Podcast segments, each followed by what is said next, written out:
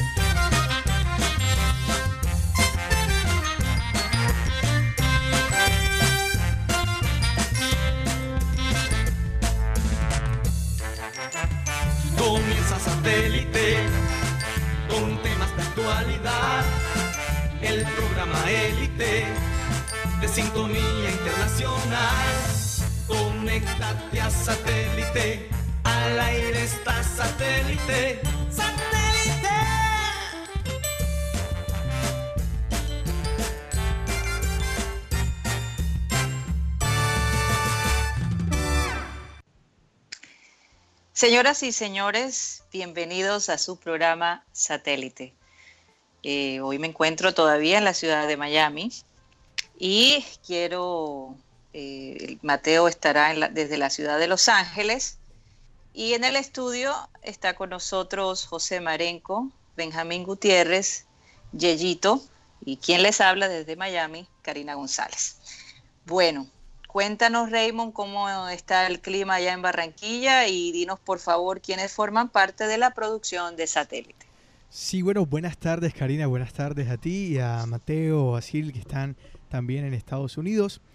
Eh, bueno, el clima acá en Barranquilla está un poco caluroso, venía caminando y, y, la verdad es que está bastante fuerte el sol, pero ya se siente una brisa de sembrina, como le decimos acá, bastante leve. Eso iba a preguntar si que la refresca ya se siente sí, refresca un poco el clima y hace que la cuestión no sea peor.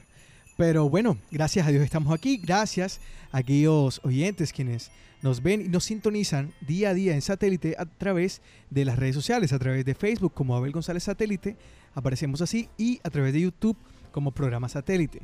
Muchas gracias a ellos quienes están ahí con nosotros día a día, todos los días, de lunes a viernes, desde la una de la tarde. Bueno, quienes hacemos parte de la producción de satélite somos José Marenco, que está aquí con nosotros en la mesa, Benji Ula, Tox Camargo, eh, nuestros corresponsales en el exterior desde Brasil, Alex eh, Macías, César Villanueva, Tony Avendaño de Estados Unidos, Tony Ariza, nuestra amiga también desde Alemania, Ginares García, desde Chile, Maelis Charris, Alejandro González, Lady Bolívar, que maneja la parte de redes sociales, Catalina Solano, quien hoy también estará con nosotros acompañándonos, que maneja el contenido de satélite. También nuestro director de relaciones comerciales, Robert Roenes, nuestro Digital Production, nuestro productor Miami, Álvaro Soto, la doctora Claudia González de Soto, Camila Fernández, nuestro amigo también Sergio Martínez, un abrazo para él, Iván Garrido, que nos acompaña desde Miami también, nuestro productor ejecutivo Cyril Gaidos, quien les habla Raymond Hernández, no puede faltar el gran Yeyito, Yeyito que también está con nosotros día a día, y seguimos bajo la visión de nuestro eterno director y fundador Abel González Chávez. Sean bienvenidos un martes más a Satélite. Karina. Gracias, gracias Remo, pero esta vez sí mencioné a Yeyito. ¿Sí? Ah, sí, sí, sí. Vale, perfecto. Creo que se te pasó a ti. Bueno, eh, el viernes cuando tomé el vuelo hacia, hacia Miami, eh, tuve el placer de tener a, a, alguien, además de mi hija, sentado al lado de nosotros y, y me llamó muchísimo la atención eh, e, esta persona eh, porque cuando empecé a hablar con él me contó que tenía 92 años. 92 años y estaba viajando a Miami para visitar a su esposa que estaba con quebrantos de salud. Pero lo que más me eh, impresionó de este, de este gran ser humano era la vitalidad que tenía, ¿no? Eh, lo vi bajar y montar su maleta eh, a los 92 años viajando solo, sin, sin, necesidad de una silla de rueda, sin necesidad de ir con alguien a su lado, una independencia total. Y tuvimos una conversación realmente fabulosa, pues aunque él parece no haber conocido ciertamente a mi papá, había muchos amigos en común, entre esos Myers Mulson, Marenco, eh, Y yo le hice la siguiente pregunta. ¿Cuál es para usted la clave de, la, de, llegar a la edad que usted ha llegado y con la salud y la vitalidad que usted tiene? ¿Cuál es el secreto? Y me dijo, hay cinco aspectos importantes en la vida que yo pienso que han sido la llave para tener, llevar la vida que yo llevo. Primero, Dios. Segundo, la salud. Tercero, la familia. Cuarto, el trabajo. Y por último, los amigos. Esa, esa también es importante porque acuérdense que los amigos los escogemos nosotros. Son los seres con que nosotros, nosotros de, todo un grupo de gente los escogemos. A la familia de alguna manera nos las imponen. Pero es importante reunirse con los amigos. Pero me hacía mucha énfasis en los tres primeros en su relación con Dios, la salud y la familia.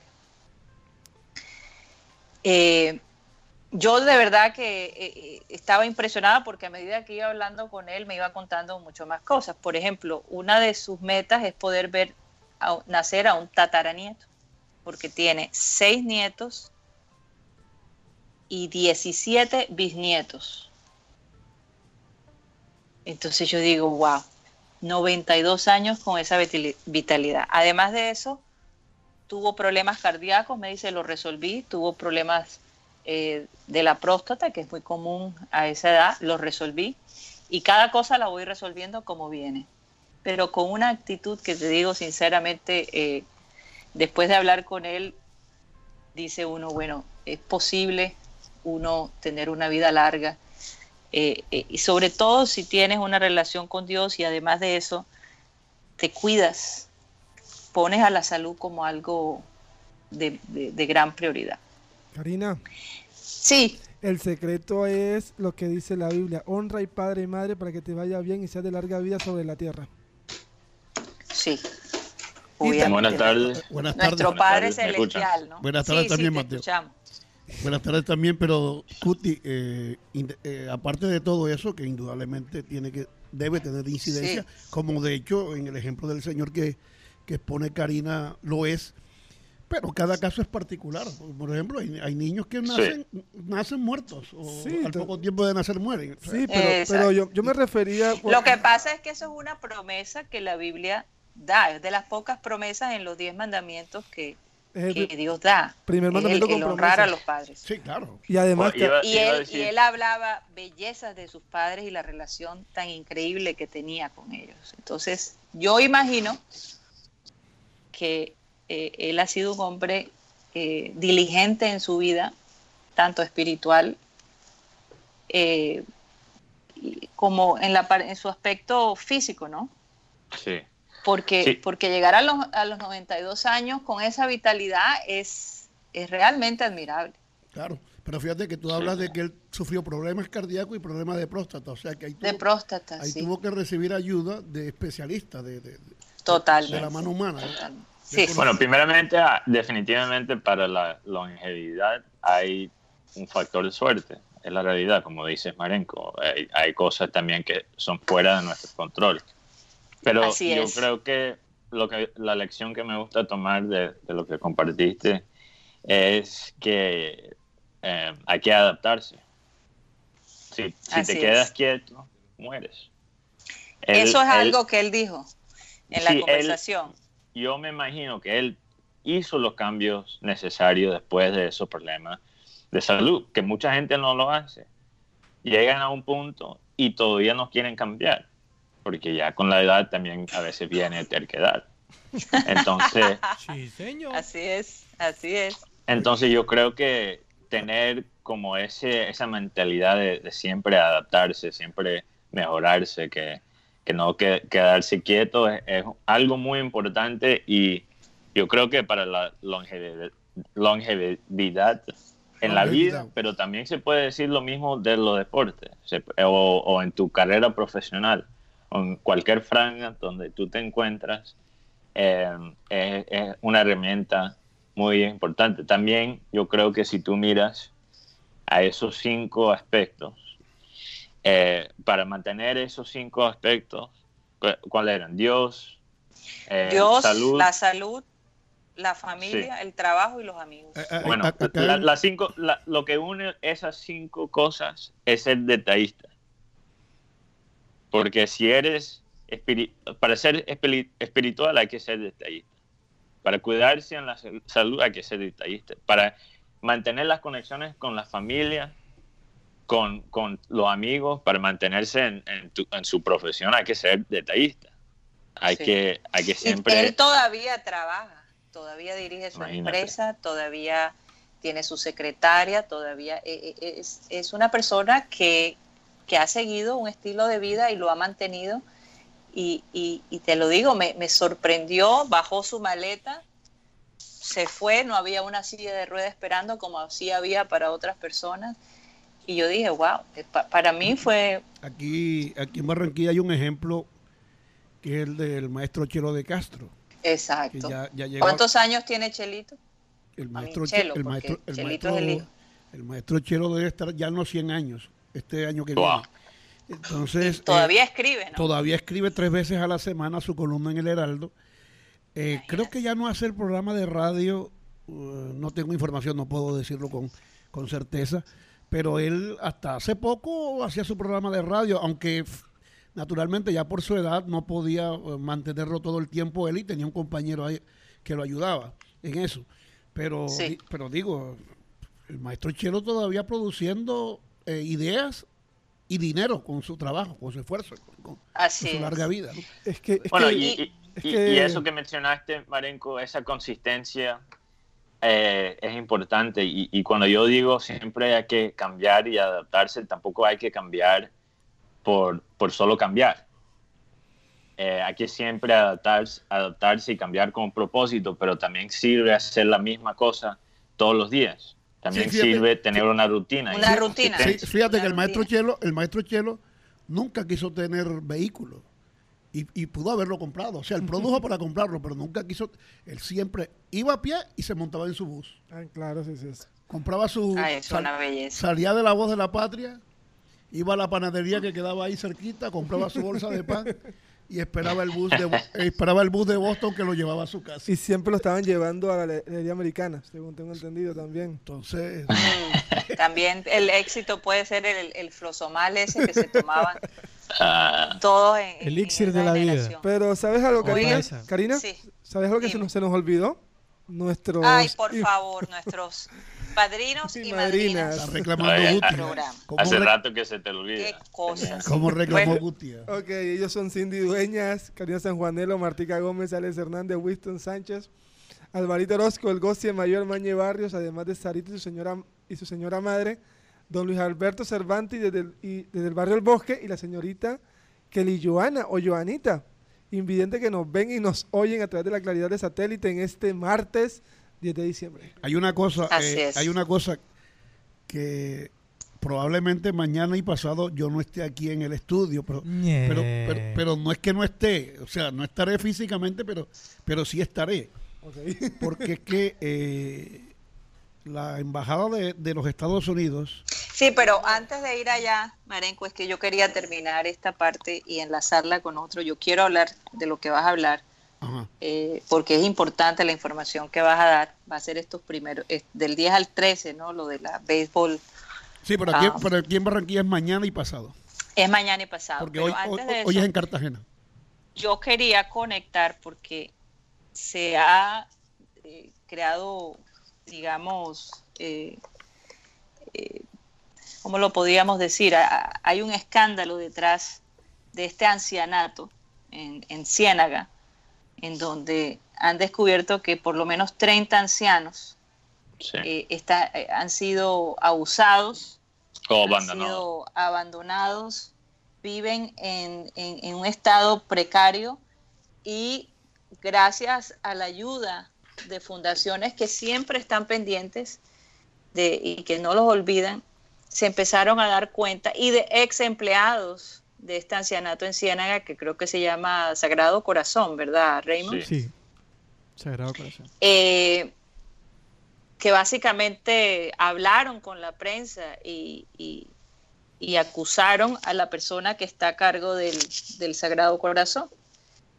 Eh, ella se llama, si no estoy mal, Piedad Enríquez. No sé si tenemos una foto de esta mujer, que no es monja. Ya fue aclarado, el, obispo de Santa Marta, Luis Adriano Piedraíta, aclaró que ella no es monja, sino que forma parte de un, digamos, de una comunidad religiosa.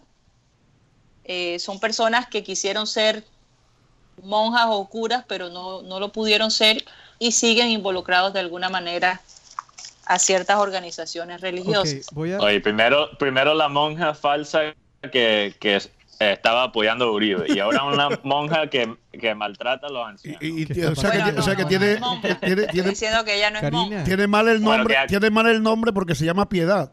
Es un piedoso. Sí, piedad. Tiene nada de piedad. Karina, eh, bueno. Ah, tiene mal el nombre porque se llama piedad y trata sin, piedad, A, los, ancianos.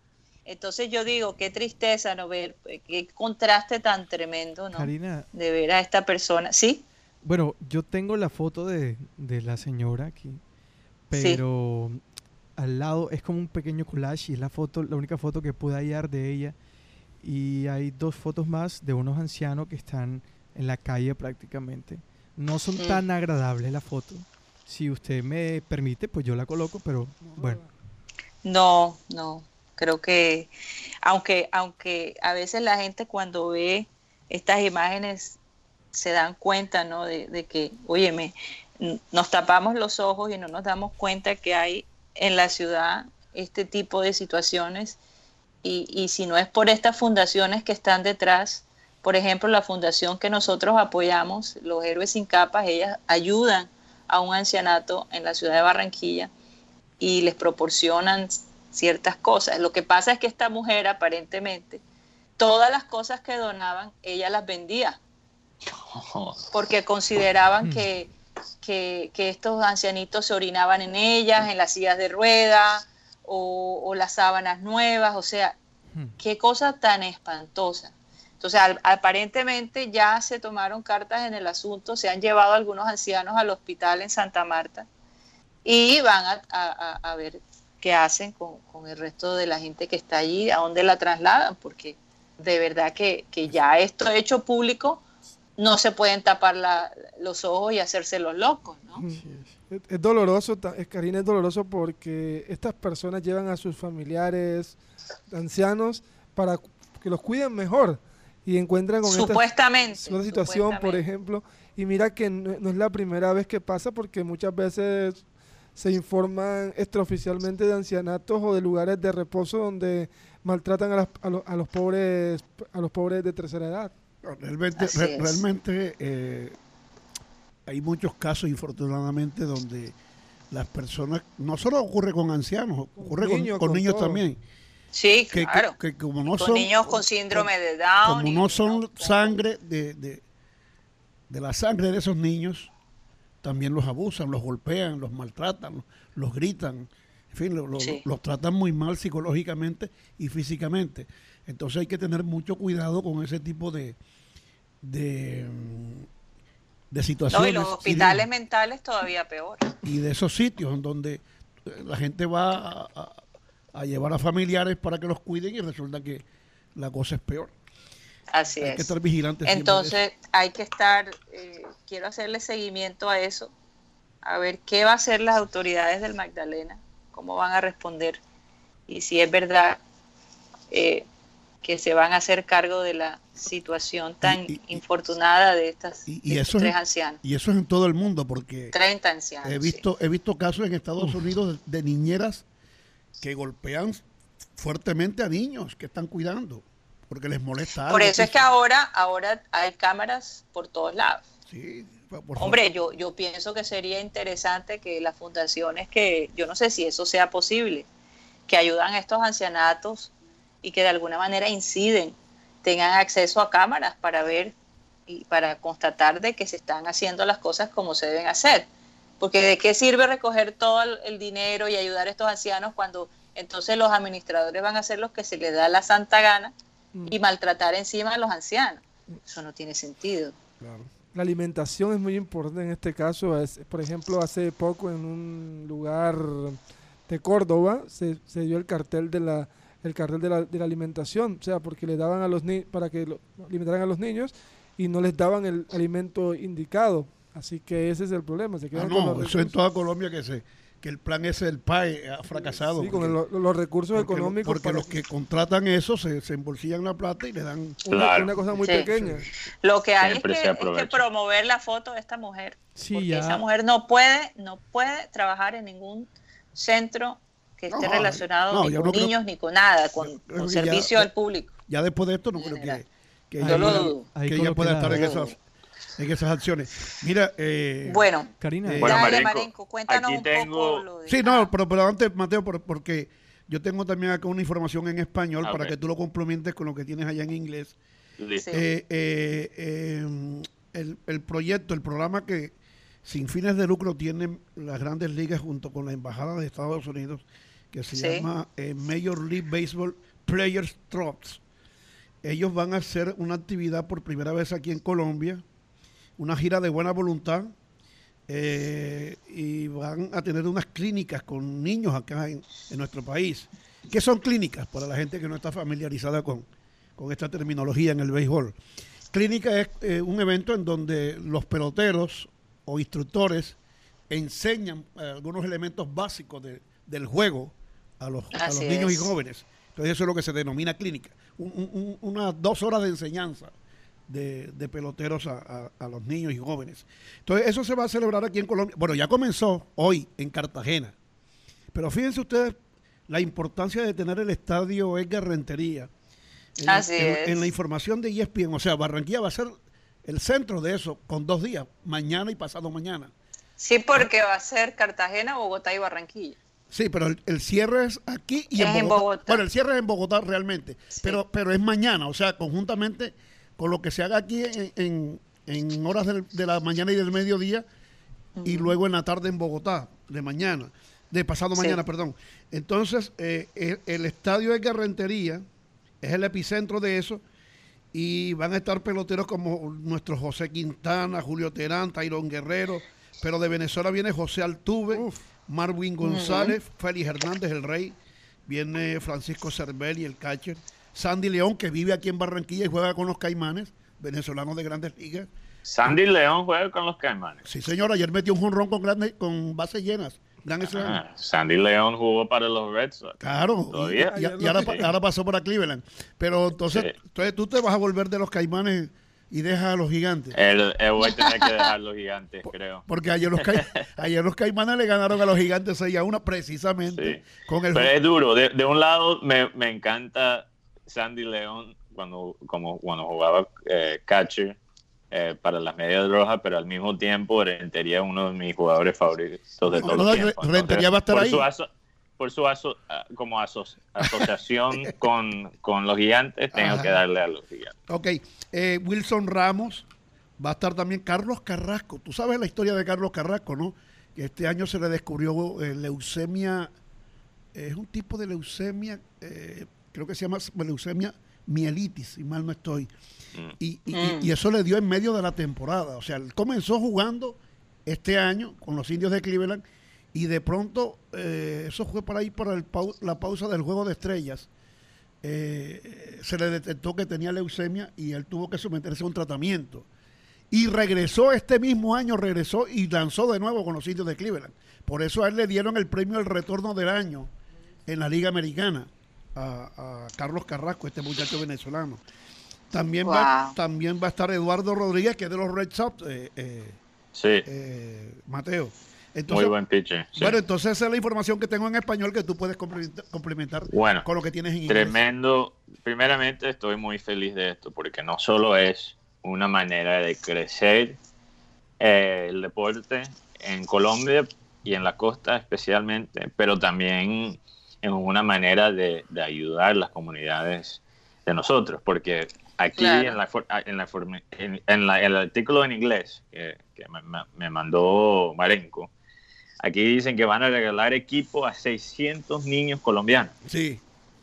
600 maravilla. niños van a recibir equipo O eh, sea, para poder o sea, implementación. Equipación. implementación de béisbol.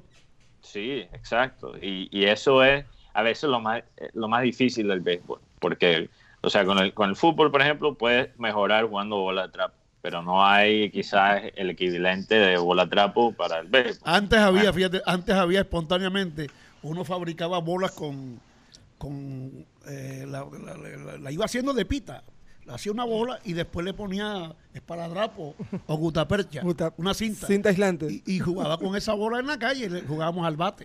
Sí, me acuerdo. Pero entonces, ¿qué, qué, qué, bate usaban? ¿Una escoba? No, los bates los fabricaba uno eh, con, con, con, un madero, con él cortaba un palo de, de matarratón y, se, con un machete se, fabricaba el, bate. Le quitaba la tabla de la cama a la mamá. Hablando lo, lo otro. no, no hable de lo que no sabe La otra información que tengo aquí es que también van a donar, eh, básicamente van a hacer una, una donación grande a una organización que ayuda a todos los países latinoamericanos que están ayudando a los refugiados de Venezuela. Sí, porque van a, oh, van, a integrar a, niños de Venezuela en las clínicas que se van a dar aquí en Cartagena, Barranquilla y Bogotá. sí, la clínica eh, va a ser el 12 de diciembre de 10, a ver, eh, de 10 y media M va a ser la rueda de prensa el, el, día 12, o sea, el jueves. Y después de 11 y 15 a 12 y 45 va a ser la clínica. Ah, bueno, Ahí mismo en el, en el ah, estadio. bueno, entonces yo estoy en la clínica y ya me vengo para acá. No hay problema en eso. El horario no se me cruza. Pero, pero, pero creo que mañana hay un evento en una casa que allí dice. La Casa Lúdica La Paz. En, no, Barranquilla, no la conozco, no, sé dónde está. No, no, tampoco. Voy a averiguar. Claro que ahí están, creo que unos números de teléfono en que uno tiene que llamar para acreditarse. Ahí abajo. No, sería interesante que te acreditaras. Lástima que Mateo no esté allí para. Oye, sí. Porque van a venir también ejecutivos de, no, y, la verdad, estos no son cualquier cualquiera jugadores, estos son jugadores que son muy buenos. O sea, no están trayendo los jugadores de segunda clase, estos son jugadores con, con, con fama allá en los Estados Unidos. Sí, con recorrido, con nombre. Con recorrido, exacto. Es algo que tenemos de que, celebrar, definitivamente. Así sí. es, así es. Hay un ejecutivo eh, de la Major League, no sé si lo conozcan, conozcan, porque también parece ser que era jugador, Tony Clark. Tony Clark es el director, sí, él fue pelotero. Es el director, sí. fue, pelotero, pero ahora es el director ejecutivo. él, es el director de la del sindicato de peloteros de grandes ligas. Parece que va a estar también en este en estos oh, eventos. Sería importante tener ese. Oye, Marenco, tú me mencionaste fuera del aire que quizás en algún momento podríamos recibir una llamada de, de lentería. no, de, Uno de, estos. de, Edison. No, tenemos que llamarlo ah. nosotros. Ya le voy a dar el ah, número a, a, a, Chuchín para coordinar eso. Listo, que, lo, que, lo, íbamos a hacer ayer, pero el programa estuvo muy cargado y no se pudo.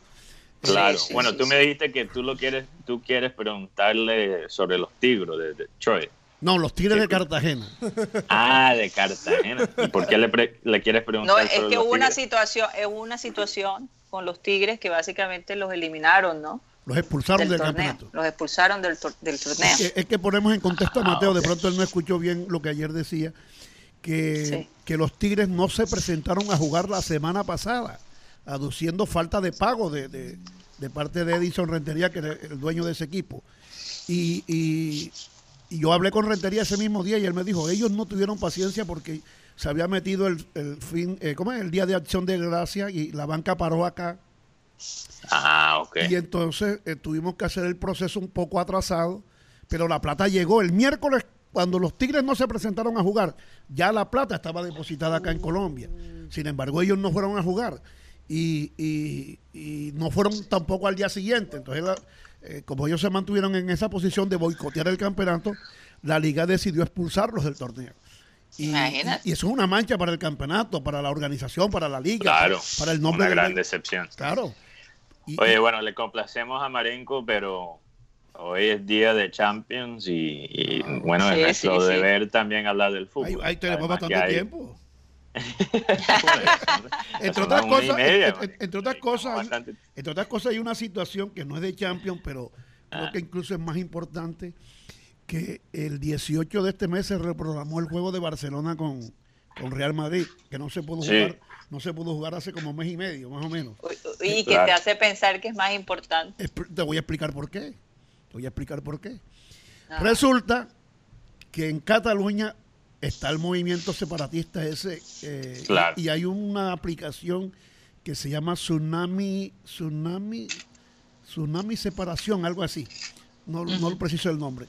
Ellos han convocado una gran marcha para el 18, o sea, el día del partido. y, precisamente van a, concentrar la marcha enfrente del Camp Nou. Camp Nou. Sí, entonces, ¿qué ocurre? Sí. Eso pone en riesgo de que el partido se pueda hacer. Son una reprogramación del partido. Oye, y después se quejan acá en, en, Colombia de que por qué la gente marcha y resulta que el mundo entero marcha precisamente porque cuando no están de acuerdo con algo, esa es la manera de expresar su descontento. Quizás nosotros éramos los únicos que no estábamos marchando. Marchando. y, y, y, y, esa decisión de ellos, para mí es programada. O sea, ellos sabían que como ese, ese, ese día se, se escogió para realizar el partido que no se pudo hacer por los problemas que hubo anteriormente allí mismo en Barcelona, Marenco, aquí Javier Sánchez Polo me dice que es Tsunami Democrático. Bueno, se llama. Bueno, ok. Gracias a... ¿Cómo se llama él? Eh, Javier Sánchez Polo. Gracias, Javier Que nos escucha desde Barcelona. Ah, muy amable Javier Sánchez allá en Barcelona. Bueno, o eh, sea, la información viene directa. Del Directo.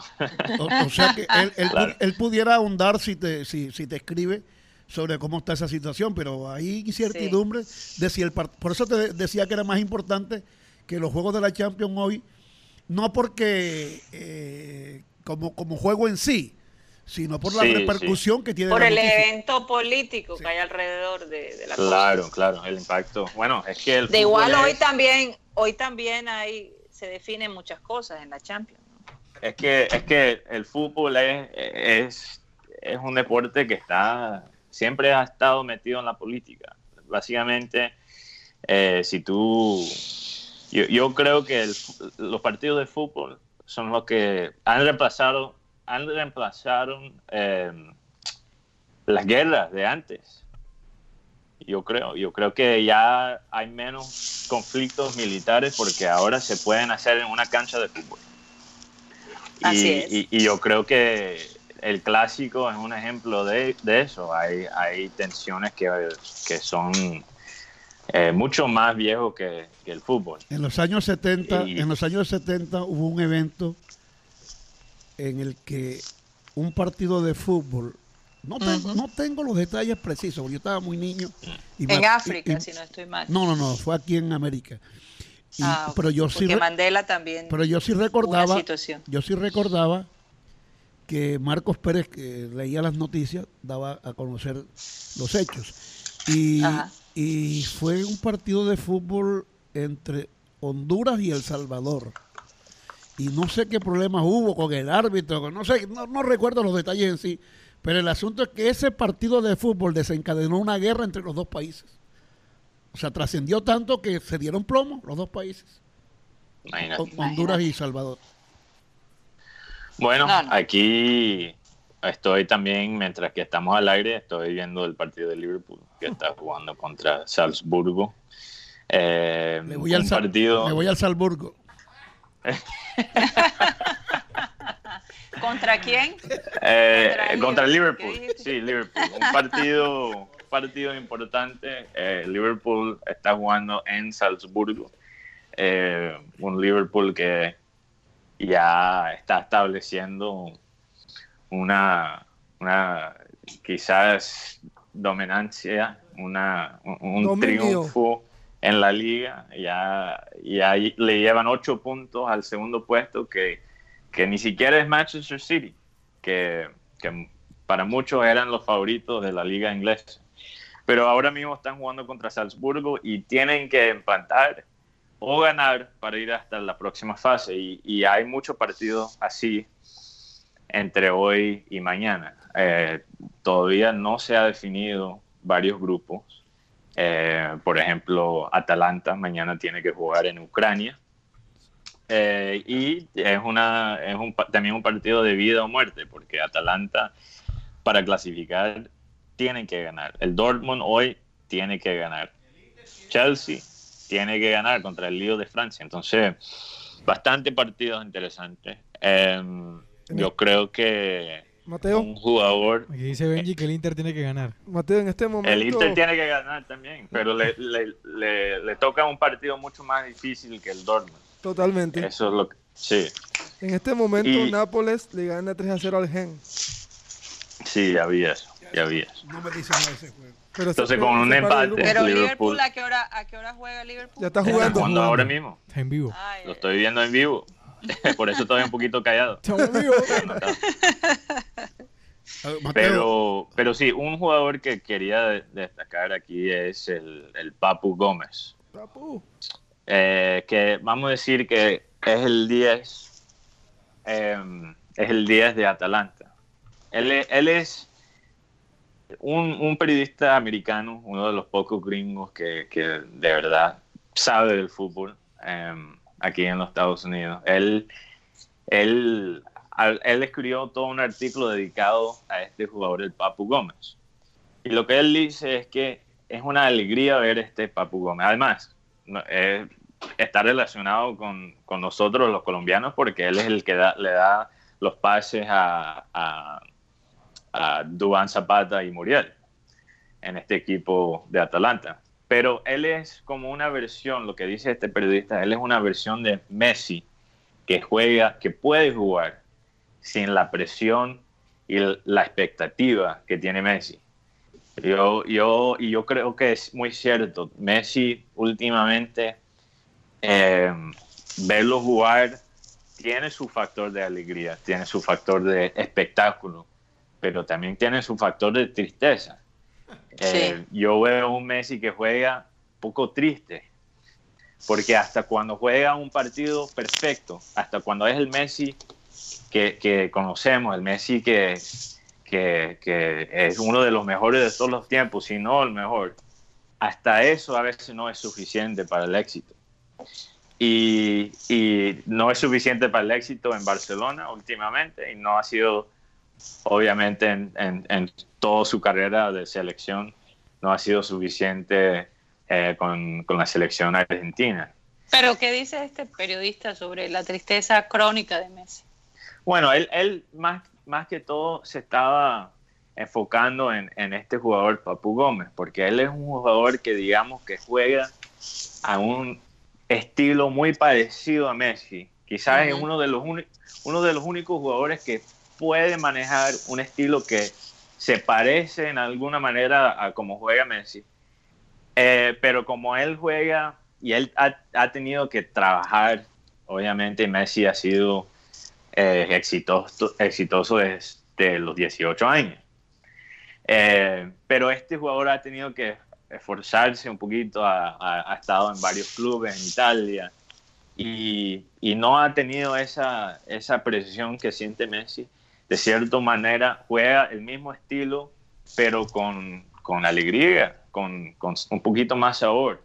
Entonces, él dice que Papu Gómez es el mejor jugador que tú nunca has visto jugar. Wow. Porque la verdad es que mucha gente no, todavía, hasta en Colombia, con, con los jugadores que tenemos en Atalanta, no ve el Atalanta, porque no, todavía no tiene pinta quizás como club. Apenas ahora Mm. está entrando a los Champions League. Y este jugador tiene 29 años, está jugando su primera temporada en el Champions League. Entonces, bueno, yo recomiendo que siga este jugador. Yo también he disfrutado verlo jugar con nuestros dos delanteros colombianos eh, que han tenido mucho éxito en, Italia. Y bueno, eh, que estén pendientes porque el partido de Atalanta mañana es muy interesante. Como digo, es un partido de vida o muerte. Y, y ojalá- obviamente nos conviene a nosotros los colombianos tener eh, eh, nuestros mejores delanteros, yo creo, al momento. No sé si Guti está de acuerdo conmigo. Bueno, muy Pero poco tener nu- nuestros mejores delanteros ya en la fase eliminatoria del, del Champions. y Ok. eso no Sí. es cualquier cosa. Atalanta Sí. no ha podido contar con los dos jugadores colombianos muy, en mucho tiempo, porque se Sí. lesionó Dubán, y por eso no hemos visto al Papu, como dice, él tiene un bailecito, el baile del Papu. Bueno, Sí. este, este jugador, yo lo conocí en San Lorenzo, la verdad siempre ha sido un jugador rápido, con mucha vertica- vertiginosidad, pero sobre todo es un jugador, como decía el comentarista, que es siempre sonrisa, es un jugador alegre en su fútbol, no tiene la presión mediática de, un Lionel Messi, de un Pablo Dybala, pero Papu Gómez sí ha, sido un jugador constante, muy constante. Consistente. Sí, constante en su fútbol y como, siempre mejorando. Sí, claro. Y como decía, no ha tenido la posibilidad mucho de estar con los dos delanteros colombianos juntos. Pero ¿qué dice el Word de él, de él y el de Messi? bueno, todavía no tenemos Word en el, en el fútbol, eh, pero creo que estamos llegando cerca. Otra cosa yo que creo que yo creo que el Word de, yo creo que el Word de Messi le, gana por lo menos como por cinco puntos a, claro, al Papa. Claro. Claro, yo creo que ni siquiera sería cerca. Recuérdeme de, yo no digo, de dónde, yo no digo es Papu. Argentino. él también es argentino, sí, pero y no me atrevo que decir que es tan bueno como Messi, obviamente que no. Pero es un jugador que juega y tiene un toque, tiene un sabor que quizás te puede recordar a Messi. Y encima de eso juega con una alegría que no se ve ahora mismo en el Messi de, de, hoy. Mateo, como aquí, eh, como aquí eh, Abel González siempre dijo que aquí no había libretos, y de hecho no lo hay. Eh, ¿Me puedes dar una licencia para.? Porque es que ahorita que tú.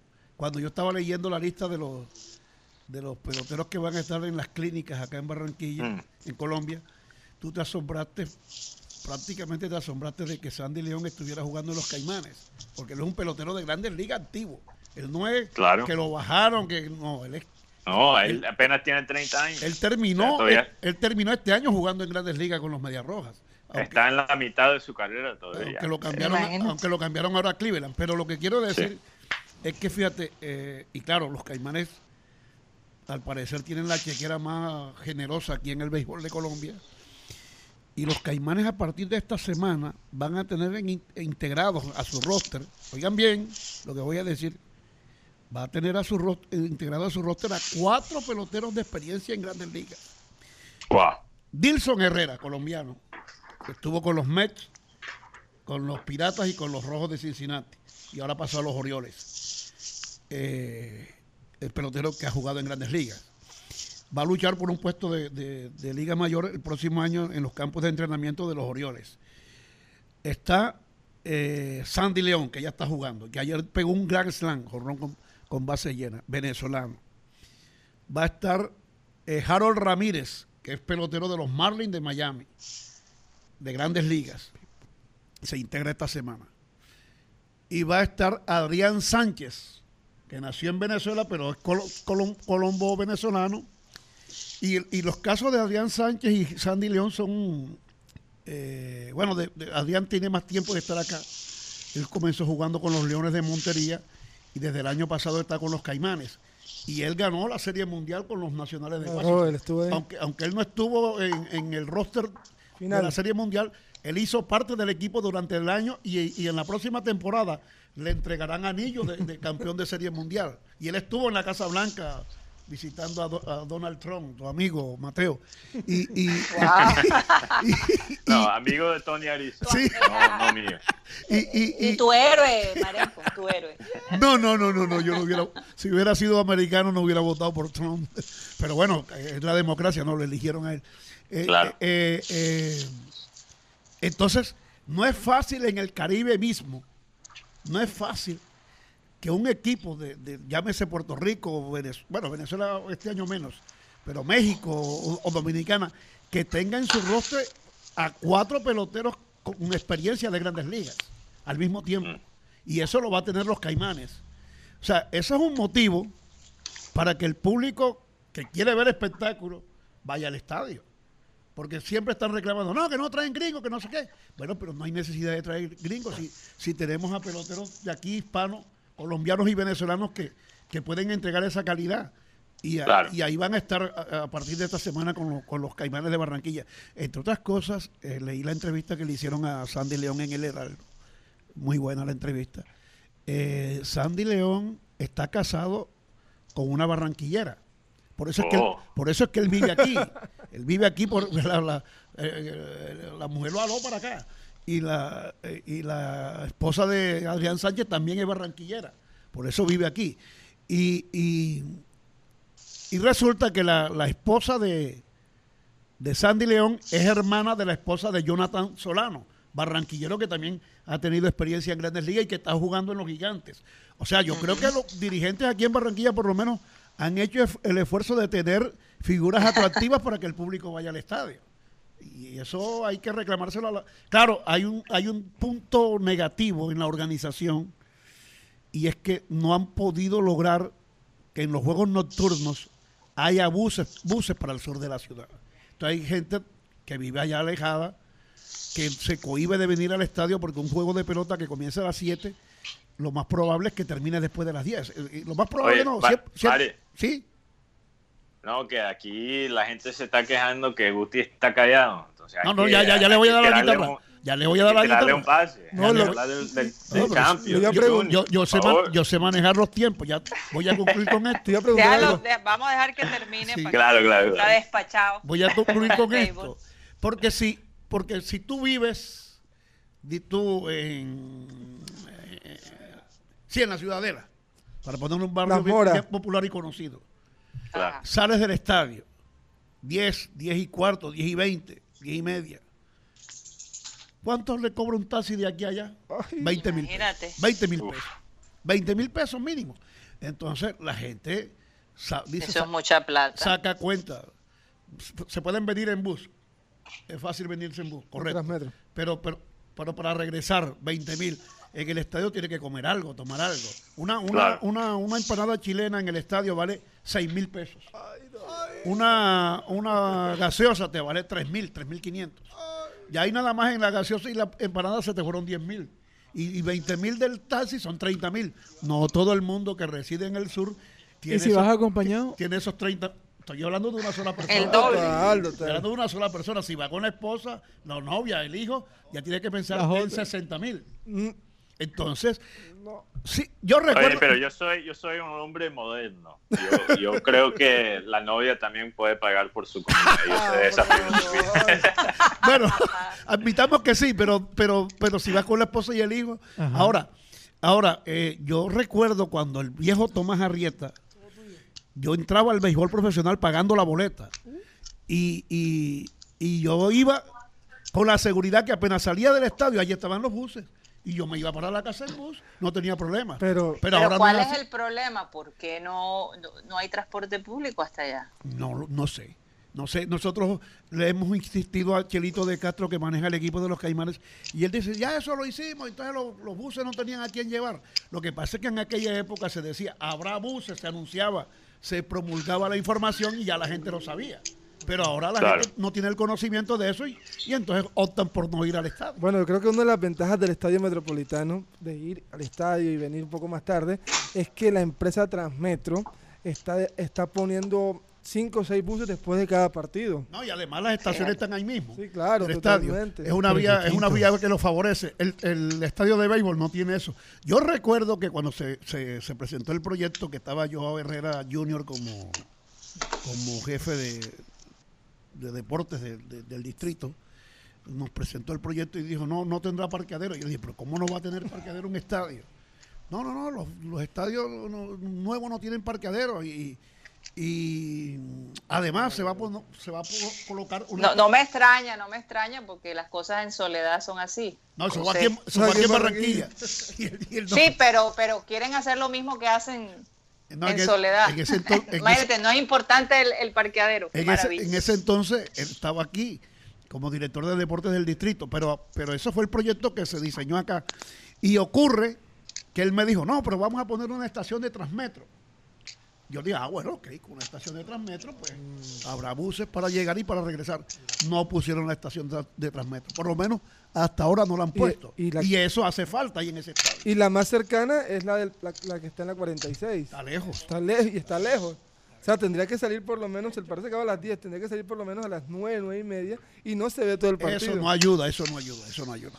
No, Además que, la inseguridad también, imagínate la gente caminando esa hora. Si ahí pusieran una estación de Transmetro, pues la gente, yo estoy seguro que mucha gente del sur vendría a ver béisbol con la seguridad de que después va a regresar sin ningún problema. Yo quería preguntarle a Mario, Mario, te iba a preguntar, era porque por ahí vi un anuncio de que también Nabil Crismal va a estar con los gigantes. Sí, sí, claro. Entonces Va- te- va- lanza mañana con, en- con los gigantes contra En- Caimanes. entonces, ten- bueno, tenemos grandes ligas, tenemos prospectos de Triple- grandes ligas. triple A. O sea, tenemos una buena... Buen nivel, buen para, nivel. Para ver. Buen nivel para ir al estadio de béisbol. Hoy tenemos partido.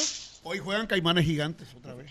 Oye, pero entonces realmente no pensaron en la gente del sur cuando, cuando hicieron todo esto del estadio, porque de, de acuerdo a lo que el análisis que yo hago, de acuerdo a lo que tú has dicho, es que eh, los partidos es para la gente que puede pagar, que tiene la platica para, O lo que para gastarse allá en el estadio, pero los que en, en tienen el carro. metropolitano el acceso es a todo el mundo. No, eh, eh, eh, no acá, acá es- la mayoría de gente que entra eh, va en vehículos. O Ahí va- hay, hay- hay quedó siempre un espacio donde Por eso te digo, No es tan grande. planificaron para la gente de, de- de- o sea, la gente del sur no tiene derecho a ir a béisbol. Bueno, tiene derecho, lo que pasa es que no, no Ah, pe- pero no, no, no, no, eso es lo que quiero decir. Pensaron prácticamente, en la gente de plata. prácticamente no tiene derecho. Sí, sí, sí. No tiene porque- derecho, porque, porque al ¿qué- no crear ¿cuál es el una mensaje? ruta, sí, al no crear una ruta, perdóname Marenco, para que la gente del sur vaya, están diciendo no los queremos aquí. así es, Ah, así es. Es así Una de lástima. sencillo, me da, me da mucha lástima. pena, pero es así de claro. Sabe que en el, el Romelio tampoco tiene parqueadero, pero tiene la, pero tiene la, tiene la opción de que tienes la, la, la, la madre de todas las vías, de todas las rutas de Transmetro. Sí, sí, ahí vimos tres estaciones Por de eso, arroyo, tienes- hay- o sea, eso es, que, es, que, es que los estadios de fútbol acá están bien en cuanto al transporte, porque hay buses, pero en el, en el Edgar Rentería no, cuando se acaban los juegos no hay buses. Es más, Pero, ayer para coger un taxi yo de regreso a la casa, me demoré casi 20 minutos. Pero Guti, Oye, eh, ahora, ahora que tú estoy- hablas de los parqueaderos, discúlpame Mateo, los escenarios deportivos aquí en Barranquilla no tienen parqueadero. Por ejemplo, Es que eso- el, el eso- Elias Chewi no tiene parqueadero. Me- que nunca lo el tuvo. No, nunca- nunca lo tuvo. El, el de tenis, que se me escapa el nombre en este momento. Este, María Fernanda Erazo. Bueno, normalmente Sí, no pero la parqueadero. gente tiene acceso Sí, el, el- el a llegar en transporte. en Entonces, no, realmente no se necesita propiamente tener. En ese caso, no sé, eh, porque son construcciones hechas hace mucho tiempo. la- Pero entonces Yo- eh, eh, vamos a pensar, o sea, se quiere promover el béisbol, pero entonces el béisbol para la gente que, que tiene plata, no para la gente que no puede, eh, no tiene eh, para pagar un taxi. Las o- facilidades es económicas. absurdo, eso es absurdo. Eso, Interesante. eso hay que ayer, ayer vi una película, eh, quizá podemos tocar este tema en, en la segunda hora, una película coreana, que, que toca un poquito sobre la- las diferencias económicas y, y los problemas que, que eso causa. Ahora, lo toca de una manera como satírico. Eh, y bueno, les puedo contar más detalle en la segunda hora sobre esa película. Yo creo que es interesante porque Corea como Colombia está teniendo problemas de, de, de diferencias económicos, eh, eh, diferencias muy, muy grandes en, en los, en los estratos ¿verdad? E- económicos Mm, en el país. Sí. Entonces es un- una situación parecida a lo que vemos en, en Colombia. Mateo, Pero lo que quería... Oye, lo que- Mateo, ¿y ¿vas a hablar del, del posible jugador para el Junior? Sí, sí, sí. Yo le quería preguntar a Guti. Sí, ayúdame. eh, Ayúdame con algo. Bueno, bueno, sí, vamos a ver si tenemos tiempo para las dos cosas antes de los comerciales, pero voy a empezar con, con la primera, el primer punto, el primer tema es si Germán Cano eh, posiblemente podría ser jugador del Junior, eso es lo que están diciendo, Guti. Ok, Germán ¿Qué Ezequiel tan, Cano. qué tan cierto, primeramente, qué tan cierto es ese rumor? Y segundo, háblame de las calidades de, de Germán Cano, que lo, ha, que lo ha hecho un gran goleador en el Independiente de, de Medellín. Te voy a hablar de Cano. Cano lo trae a, a Colombia por ahí en el 2011 el señor técnico del Junior. Comesaña. Sí, cuando estaba en el sí, lo trajo el Pereira. Bueno, en esta temporada no le fue bien y lo contrató el Medellín. El Medellín, el Medellín destapa toda su calidad goleadora a Germán Ezequiel Cano, que es más, se convierte en ídolo. Germán Ezequiel Cano es vendido a México al, al grupo Pachuca, pero tiene dos lesiones de ligamento cruzado. Entonces este jugador no responde allá y vuelve a Medellín. Este jugador siempre ha sido del gusto de nuestro, de nuestro máximo accionista del equipo rojiblanco, pero varias veces se, se ha negado a venir a Barranquilla porque dice que en Colombia se juega en Medellín. Así que ese es el punto. Ahora, el 26 de noviembre le mandó una carta de no renovación al equipo Medellín porque el equipo Medellín no cumplió con algunas cosas que le habían prometido. En este sí, se dice que él está enojado con un poquito con, con Independiente y entonces quizás eso es lo que podría cambiar su pensamiento. Eh, su, su, su, pensamiento sobre rechazar un poquito ese puesto de ídolo de Medellín para irse al Junior. O sea, el tema de Cano es que Cano es un jugador que su contrato, su pase está en 300 mil dólares, creo que escuché. Mm. No, es mucho dinero tampoco en ese sentido de, de los equipos. Pero bueno, esperemos a ver porque Germán siempre ha sido del gusto de, de, Don Fachar y sabemos que como señor lo trae, así que, lo trajo, así que no, no, no me parece raro. Lo que hay que ver es que si el jugador se mantiene en eso que él es ídolo en Medellín y esas cosas. Y Cristian Higuita, que estabas hablando ahorita, Cristian es un jugador de, proceso de selección Colombia, estaba en sus 20, sus 17, es un jugador de la cantera del Deportivo Cali por eso se dice que Germán Mera está haciendo gestiones para que él venga. El equipo le dicen el último misionero del Orlando City, ya que este fue el último jugador que quedó de la nómina del 2015, cuando este equipo llegó, tuvo una muy buena performance en, el, en, en, la Major League Soccer. Y el equipo lo despidió con un video muy, muy emotivo. Así que, y se dice que en estos días se podría definir su llegada a Barranquilla. Mm. Bueno, lo, interesante y, lo irónico es que Cano también está rumorado a ir a, Orlando City. Totalmente. Entonces se podría hacer quizás ahí. Oye, a mí me gustaría que, me dieran la estadística de, este jugador. ¿Cuál de los dos? Bueno, Guti, mientras que tú buscas eso quizás. Eh, ¿Cuál de los dos? Yo, de Cano. De Cano. 13 goles. 13 eh, goles esta temporada. Sí, esta temporada. Pero, pero ha, tenido, ha, tenido, temporadas de 41, de 42 goles. Es más que... No, si tú ves sus estadísticas, que tiene casi, casi un gol por partido como promedio en, el Independiente, que es lo que tú quieres de un goleador. Sí, totalmente. Eh, y no habla de su calidad. No solamente en el tema gol, Mateo, es que algo que tiene Cano es que Cano no es como Teo en el sentido de que crea el juego, pero Cano te, te, te crea jugadas con sus movimientos. Eso iba a preguntar, si él crea jugadas. mira, mira, yo, exacto, yo necesitamos un goleador que quizás es un goleador más tradicional para que él haga el, el dúo allí con, con Teo y quizás en el futuro después con Sandoval. Pero también tiene que ser un goleador que tenga inteligencia. Ahora, yo estaba leyendo algo no falla penalti. interesante muy interesante eh, que salió un reporte de lo que se dijo, lo que dijo un scout de Maradona cuando Maradona tenía 17 años. Entonces, todavía antes de cuando fue entrenado por el zurdo. Y ahí, una de las calidades que ellos dicen es que él, sin la bola, con la bola, le dan un 9.1 de 10. ¿Y sin la bola? Y sin la bola, un 9.5.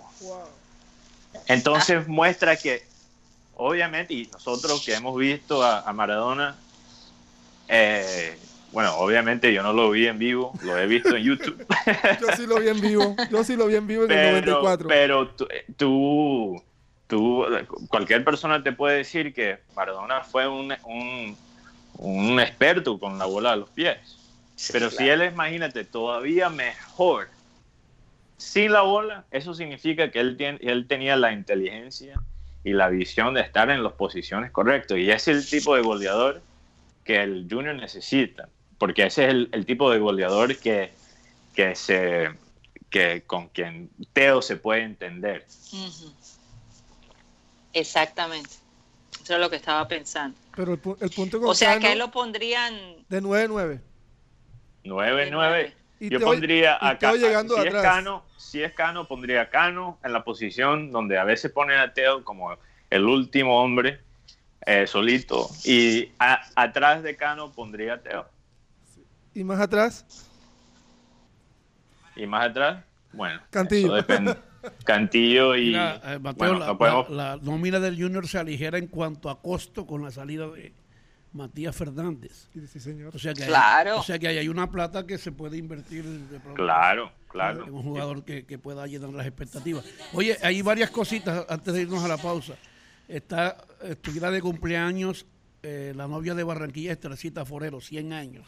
Estuviera cumpliendo hoy. Ah, Eh, Wow. Y, y, eh, Mateo, no le dieron el. el- la, la NBA falló en contra de los Rockets. No accedió a la petición de ellos de, de que el juego se, se reanudara después de la acción que no le pitaron a Harden. ¿Te acuerdas que comentamos aquí? Claro. Que había hecho un donqueo y, y el ar- ahí yo no sé. La verdad es que no lo podían hacer porque si tú haces eso, después todos los otros equipos que han sido víctimas de, de situaciones similares se van a quedar. No, porque es que Por otro- en, en otros años había ocurrido, pero pero pero es que eh, es decir, ahora que hay la repetición, la revisión de jugadas, ¿por qué no revisaron la jugada y decidieron eso? No, eso la, solución no es, Sí, claro. la solución no es cambiar el resultado, la solución es castigar a los árbitros por, por ser mal árbitro. No, y hacer. Eso y- es- y- y si, si había que. No, pero la NBA le dijo a los Rockets que tenían razón en su reclamación, pero que no podían cambiar Claro. porque ellos tuvieron tiempo para ganar el juego, le dijeron. No, eso, eso hubiera, e- eso se convierte en un dolor de cabeza para la liga si, si toman esa decisión. Bueno, Bueno, entonces vamos a dejarlo ahí y nos vamos a un corte comercial.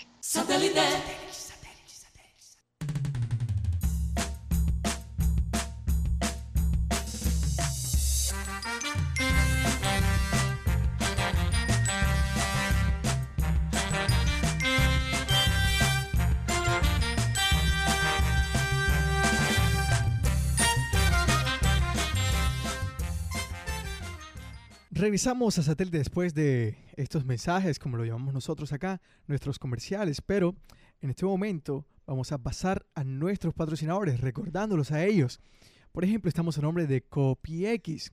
En CopyX, eh, a sus soluciones de sus necesidades publicitarias se las elaboramos con la mayor rapidez y mejor calidad, contando además con entrega a domicilio.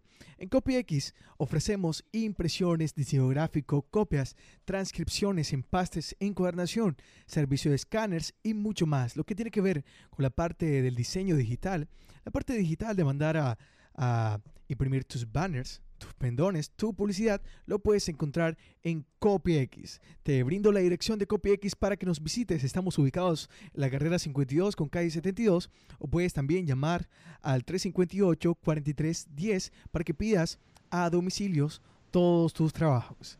CopyX, también a nombre de Headstrong Magazine.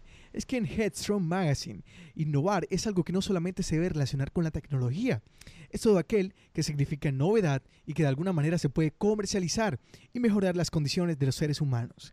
En Headstrong Magazine, esta revista virtual, el magazine virtual de actualidad, innovación, lo que está en tendencia en el mundo y de moda, lo puedes encontrar en Headstrong Magazine. Visítanos, puedes encontrarnos escribiendo en tu navegador headstrongmac.com. Así nos encuentras, También estamos a nombre de Harley Davidson, esta comunidad de motociclistas que está creciendo cada día más en la ciudad de Barranquilla. Ahora es más común llegar, salir a la calle y encontrarte con una Harley Davidson pasando por ahí. En Harley Davidson llegó la Navidad. En todo este mes de diciembre tenemos el 30% de descuento en ropa y accesorios. Además, también hay un 15% de descuento en partes y accesorios para tu motocicleta. Puedes llamar al teléfono de Harley Davidson que es el 313-674-9912 o al 321-826-1559 para mayor información, para que te informes con nosotros cómo puedes adquirir estos descuentos en Harley Davidson o aparte acércate a nuestra tienda. Tenemos tienda física aquí en Barranquilla. Estamos ubicados en la carrera 51 con calle 76. Además, Harley Davidson está invitando a toda su comunidad de harlistas que está creciendo al sexto Rally Internacional del Caribe. Esto se estará dando el 3, 4 y 5 de enero de 2020. Será entre Barranquilla, Santa Marta y Cartagena. Será en el Hotel del Prado. Eh, trae habitación doble. El costo será de solamente 159 mil más IVA, incluye desayuno. Puedes hacer tus reservas al 318-588-0441. Recuerden, el sexto Rally Internacional del Caribe en enero 3, 4 y 5 en el Hotel del Prado. Prepárate para disfrutar Habrá además excelentes rodadas y una gran fiesta tropical con orquestas invitadas y el gran Chelito de Castro como el gran invitado de la noche. Bueno, dos, once minutos, Karina. Seguimos con más de satélite. Muchísimas gracias, Raymond. Eh, también quería recordarles a los oyentes de nuestra campaña para este diciembre de recoger 200 regalos para este grupo de niños que son apoyados por eh, Héroes sin Capas, una fundación que ayuda a los ancianos, a los adolescentes y a los niños. De verdad una labor muy, muy bonita y por la que Harley Davidson y el programa satélite ha querido sumarse y donar esos 200 regalos. Así que, eh, como siempre lo, recordamos, pueden hacerlo en la sede de la Harley Davidson, que está en la 76 con... Carrera 51 con calle 76. Con calle 76. Y también pueden hacer sus donaciones en el edificio Ocean Tower, donde nosotros producimos este programa eh, que la dirección sería... Carrera 53 con la 82 o 86. Esa es la dirección exacta. Así es. Así que abajo en el lobby del, de Ocean Tower tenemos, ya está ubicada la, caja decorada para... Ahí está. Ah, bueno. Dice, Vamos a ver si esa caja se llena.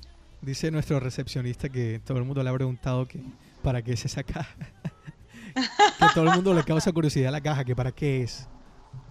Bueno, eh, imagino que el grupo allá de producción puso el nombre de nosotros y además por qué estamos recogiendo los regalos. Sí, claro. Como para identificarse. Ah, Perfecto. Entonces, bueno, esperamos la colaboración. Sí, sí, claro, fuerte y claro. Excusa. Ah, ok. Bueno, porque la última vez no tenía sonido, entonces quería ah. asegurarme. Te das cuenta, te das te pusieron mute, eh, Mateo. Te das cuenta, Mateo, te das cuenta que sufre uno por Skype. No, señor, yo no Yo, soy un hombre de paciencia, Marenco. Entiendo que hay cosas que son fuera de mi control. no he llegado a, la edad de terquedad. Esas son las vainas Entonces, de, yo, yo, la cojo suave. Por eso digo, yo soy un gringo con gustos y, actitudes costeños y tú eres un costeño con actitudes gringas. Es la verdad. No, porque es que, no, porque es que en la comunicación, si tú quedas aislado, se pierde el tiempo y se pierde se pierde tu esfuerzo. Bueno, pero mientras, mientras la comunicación no haya tanto ruido, que no deja hablar a los demás, eso le da, Eso estuvo excelente. ¿no? Eso no te ponen tanto mute si, si, si, es más silenciosa la participación. bueno, los fans de hoy. Los fans de hoy, por favor. Sí, por Facebook tenemos a Jesús Puerta González, Ana Camargo, Zenit Orozco, Luis Carlos Ana Camargo está aquí en la Florida. Un saludo especial bueno, vamos a ver si nos podemos ver con Ana Camargo. Eso sería chévere si nos estás escuchando. la semana, pero podemos hacer el intento, Ana. Eh, Luis Carlos Monroy, Pedro Pico, Nay Lupe Orozco, Fernando Vuelvas Mesa y por YouTube tenemos Jorge Álvarez, Cristian B que escribe saludos, no me olviden. Claro que no, Cristian. Yo sé que estás ahí todos los días, no te olvidamos. Eh, Luis Casiani, Javier Sánchez Polo, que él dijo eh, Mateo, gol de Liverpool, de Keita, a pase de Mané. Y yo dije, aquí celebrándolo, Javier, mientras que estoy en mute. Eh, Ana Teresa Julio y José Atencia. Em, también, para que yo, yo, quiero recordar a nuestros oyentes que, que no sean egoístas. Si le gusta el programa, compártalo por Facebook, por Twitter, Oye, a un familiar. Nancy Mercado, un, saludo especial también a Nancy Mercado que está sí, ahí Nancy Mercado todos los días. no sé por qué no es top fan, no, no, cuál es, culpa, el criterio. Nancy, eh, quiero que sepa que es culpa de Lady si no está en la lista. Ella es la que me lo, me lo manda. Cada, cada, quien tiene a quien culpar, te das cuenta.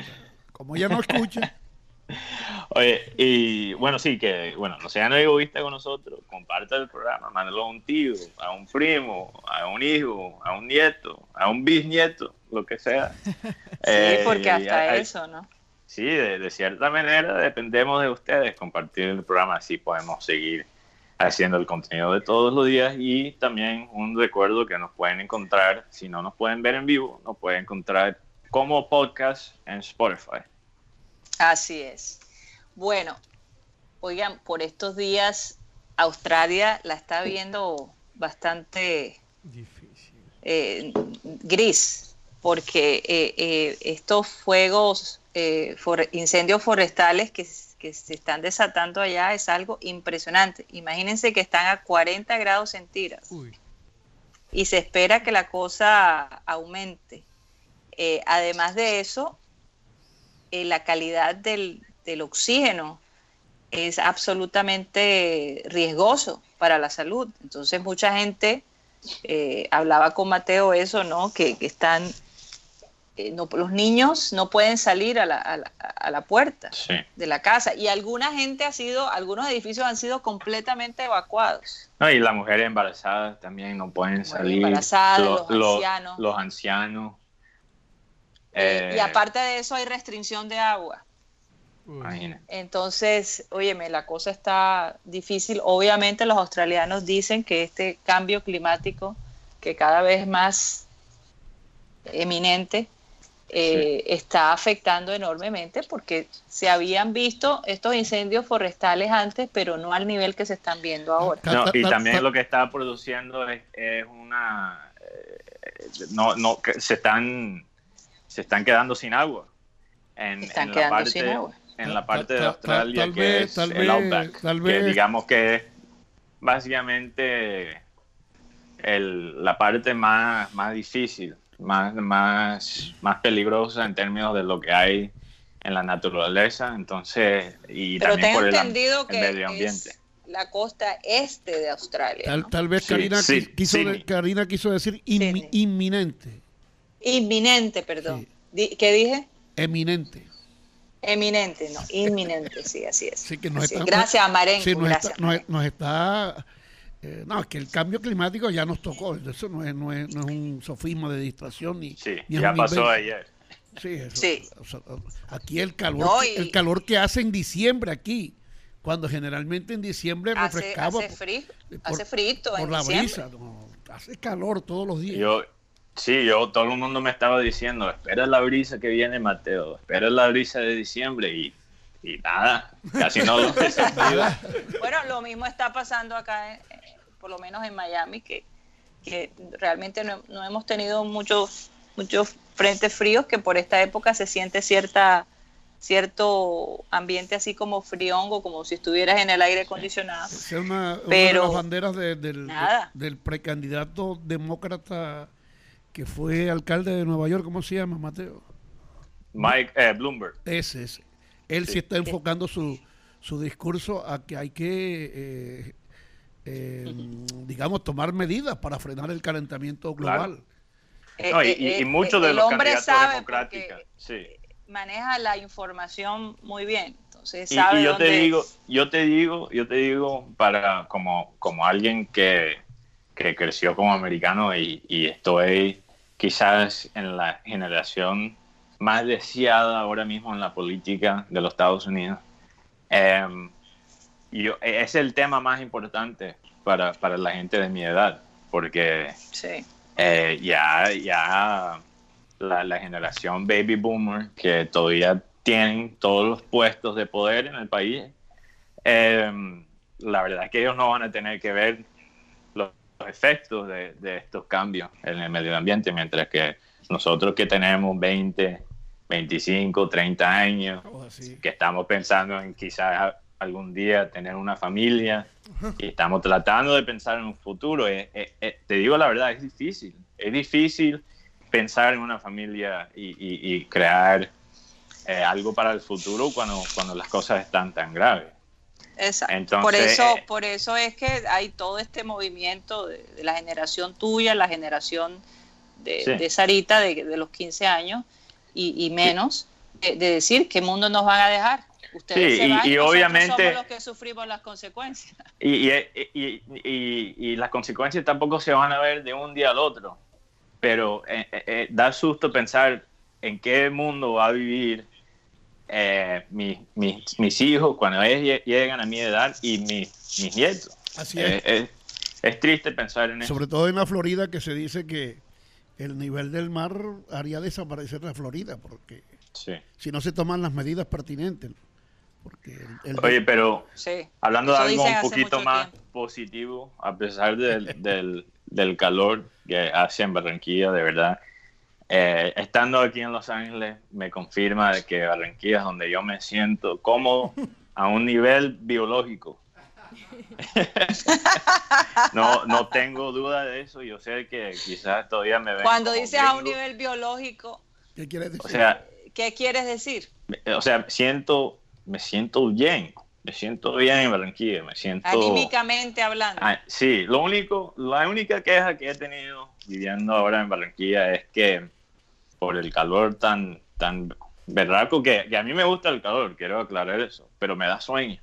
Entonces, yo allá en Barranquilla, para, para hacer todo lo que tengo que hacer en un día, me tengo que zampar como cuatro, cuatro tintos. Hombre. Ah, andas dopado. Hombre, ¿cómo va a Sí. ser? Ojo, Tomando muy ojo. en serio el ser costeño, ¿no? Te tienes que tomar. tres, Ay, perdón, cuatro. tomar, tomar, Tomar. ¿Cómo es que dijo zampar? Sí, sí. Perdón, zampar. salió. No, está bien, se me zampar. salió ahí una, una corronchada. entonces, Se te salió un disculpo. término bastante criollo. Oye, Sí, pero, sí, pero esa te palabra- entendimos, Mateo. ¿Ah? Te entendimos, que fue lo importante. Todos te Sí, entendimos. sí, obviamente, obviamente. Es que obviamente. estoy hablando la lengua de, de donde soy yo. eh, hay que... pero, pero mira, eh, Y, no, y, y- palabra y- y cri- ade- y además, como, además, como te vamos a salvar, ahora que regreses eh, con tu documentación, ya cuando regreses de nuevo a Estados Unidos no tienes que pagar los 300 oye, dólares. oye, tú. Porque el gringo te eras tú. Hablar, te Oye, encanta terminó hablar de lo diciendo que personal. eras tú. Marenco le encanta hablar de, de lo personal al aire.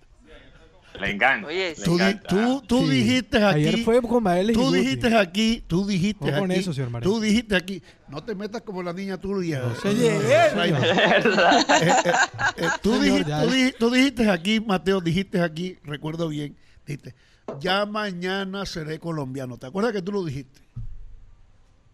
Tú fuiste el que, tú fuiste el que revelaste el secreto al aire. Bueno, bueno.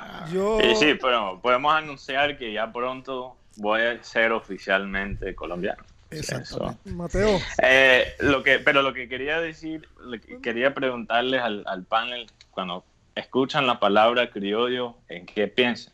Porque para mí es una Puedo- palabra... pero puedo sopa. decirlo yo primero. Sí, usted. Ah, ok, ok. Porque bueno, yo soy la única mujer en este momento.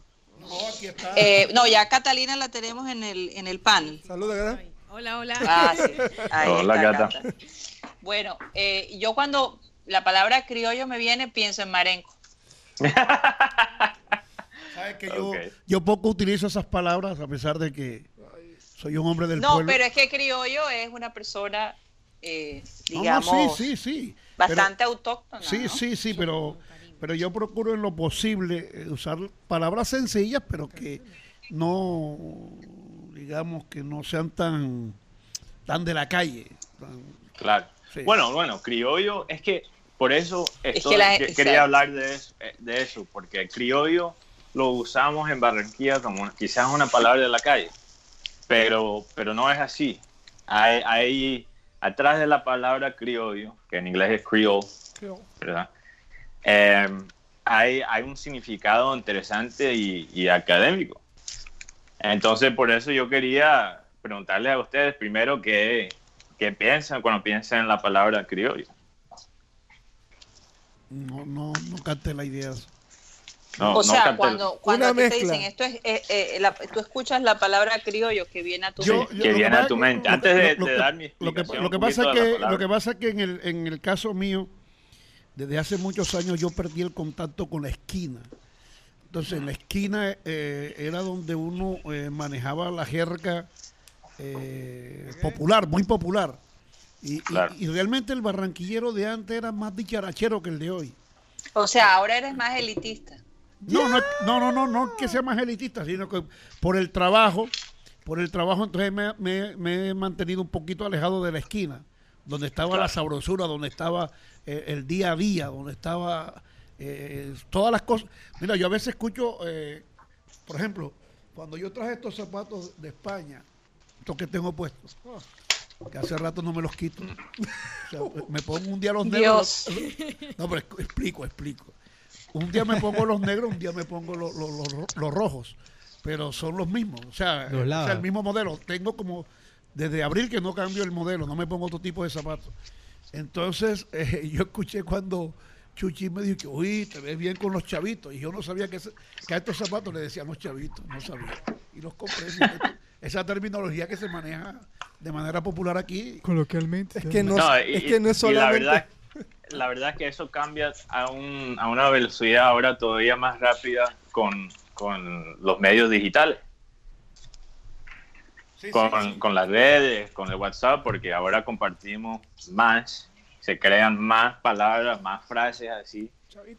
Y, y, cada, cada año a, mí, a, mí, no me gusta a mí no me gusta cómo se escribe cómo se escribe en internet hoy en día la, gente joven cómo se intercomunica cómo escribe por cuando van a poner por qué lo ponen con K y cosas así.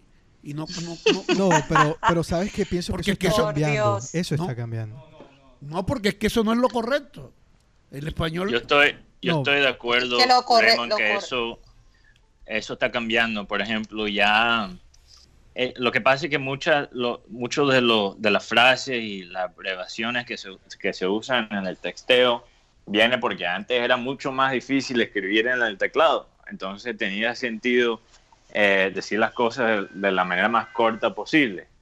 Eh, ahora que tenemos tremendos celulares que tienen teclados digitales, que tienen... Y, diferentes idiomas. Y diferentes idiomas.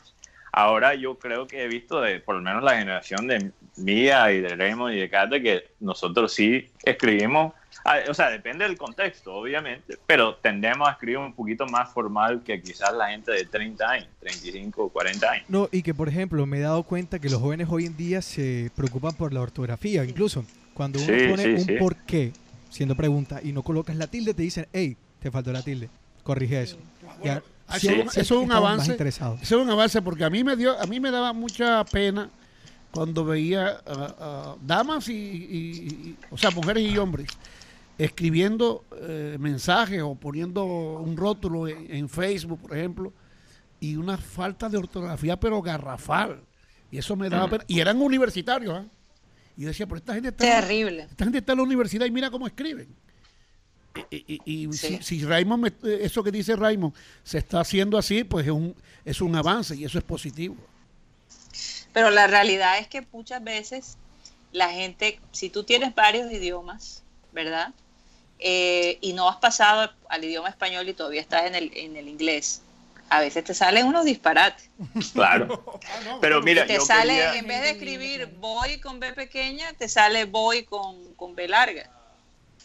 Entonces, eh, eh, uno tiene que estar pendiente de hacer el cambio de lenguaje. Hay, hay, hay personajes públicos que tienen lo que llaman el community manager, que le maneja las redes sociales, pero de todas formas lo que se escribe ahí lo está representando a él. Y, y, yo vi el otro día, ya hace como cuatro meses, vi un trino de la senadora Paloma Valencia del Centro oh. Democrático, pero con unos errores ortográficos horribles. Y yo, y yo no tuve la precaución de tomarle una, ¿cómo se llama eso? Una captura, una captura del, del, del, trino para tenerlo ahí. Pero, yo lo que hice fue que le escribí y dije, bueno, eh, con esa ortografía cualquiera es senador, yo puedo ser, yo puedo ser presidente. borraron el trino enseguida. Pero, no sé si fue ellos o el community, manager. Community manager. Pero yo, pero digo yo, bueno, pero si ella contrató a alguien. O ella no se puso las gafas y escribió una serie de barbaridades. No, pero es que no recuerdo bien cuál, cuál fue el error, pero no, había como tres errores en el mismo escrito. Incluso uno donde había una H, donde debía ir una H y no la puso. Entonces, yo, yo digo. Sí, parece mentira, pero eh, eh, esas son cosas que hacen perder autoridad, hacen perder credibilidad. O sea, eh, hay que tener cuidado lo que uno escribe en sus redes sociales. Que por cierto, yo quería darle el pase a, a Catalina, porque Instagram está de verdad tomando cartas en el asunto en la cuestión de la seguridad sobre todo de la gente menores de 13 años. ¿Qué está pasando con Instagram, Catalina? Sí, bueno, con las buenas tardes para todos, sí. Ah, bueno, antes quería opinar sobre eh, el cuento de, eh, de las faltas ortográficas. Yo creo que fue básicamente para los para el año 2010, 2009, donde se desató, digamos, una manera de escribir diferente por parte de los jóvenes. No lo hacían, no escribían por qué eh, separado, sino con una, una X. Una apóstrofe. ah, bueno, una sí. X Pero- y la... Dime, Dale, dale, Raymond. prosigue.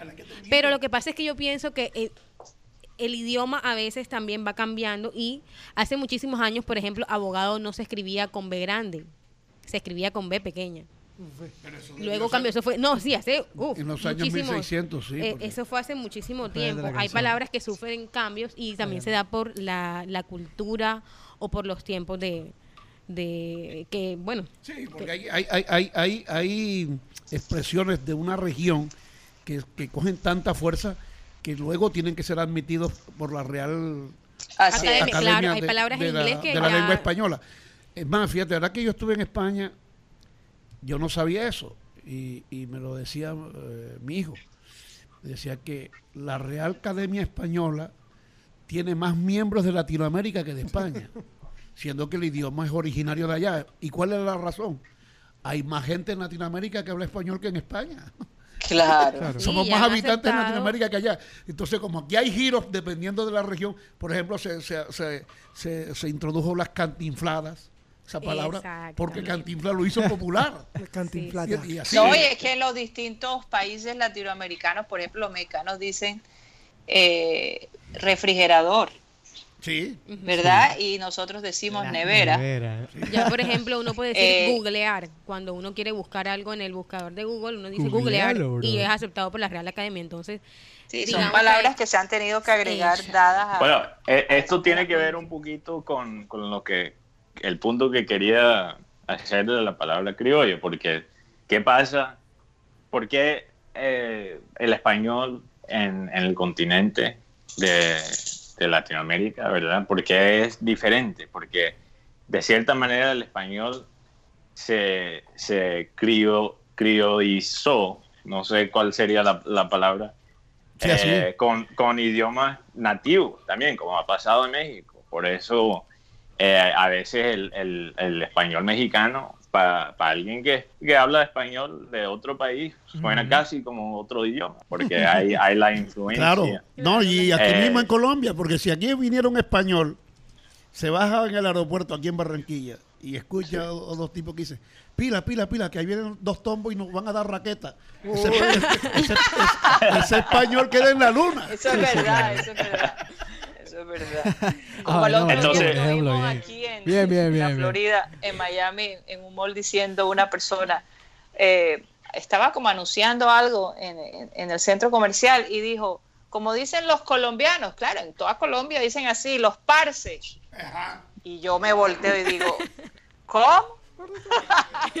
Te lo digo de verdad, me provocó ir allá y decir, por Dios, No, es que eh, eso". no, eh, eso ha ocurrido. Fíjate que el año pasado, no este año, el año pasado cuando yo Ursula jugaba con los con los azulejos de Toronto, él dio un jonrón y la, la cuenta de las mayores eh, en español lanzó un trino poniendo el jonrón y, y felicitando a Ursela. Entonces dijo, felicitaciones, Parce. Y yo, le tu- y yo le tuve que escribir a ellos, no sé si recibieron mi mensaje, pero le escribí diciéndole, esa palabra parce no se usa en la costa de donde es Ursela, Ursela es caribeño. Esa palabra es de los paisas y de ciertas regiones del interior del país. Acá en la costa decimos llave. Diga, dígale, buena esa llave, le, le escribí a la gente. Oye, pero hay algo que he notado de los cachacos, que ellos sí le encantan tomar de, de todas las regiones las cosas que, que Sí. pegan. Entonces, ahora los cachacos dicen parce, porque se están viendo las novelas eh, de, de Las los series, carteles, las sí. series de, de los carteles y todo eso. Y, para ellos, Gabo, Gabo es cachaco. O sea, eh, eh, ellos absorban como toda la cultura del resto del país y, y no sé, no bueno, sé. que, bueno, que en eh, Bogotá hay un conglomerado de todas partes.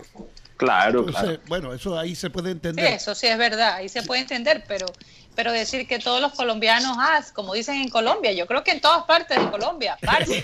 Sí, Dios, sí. Dios, ¿de dónde será este hombre? Si alguna vez Enrique Rojas, un amigo que tengo yo dominicano, que eh, trabaja en ESPN y, hace un programa muy bueno para, para su país desde Orlando, junto con otros compañeros que tienen dominicana, Así como, como, como, como están ustedes eh, actuando desde, Estados Unidos, bueno, él lo hace desde Orlando. Eh, oh, entonces, eh, él algún día se refirió a Colombia, no me acuerdo de, por qué fue, y dijo, como dicen en Colombia, eso es una bellosura. Y yo enseguida le escribí y le dije, nosotros no decimos eso. Y entonces me dijo él, es que tú no estás en Colombia, tú estás en el mar.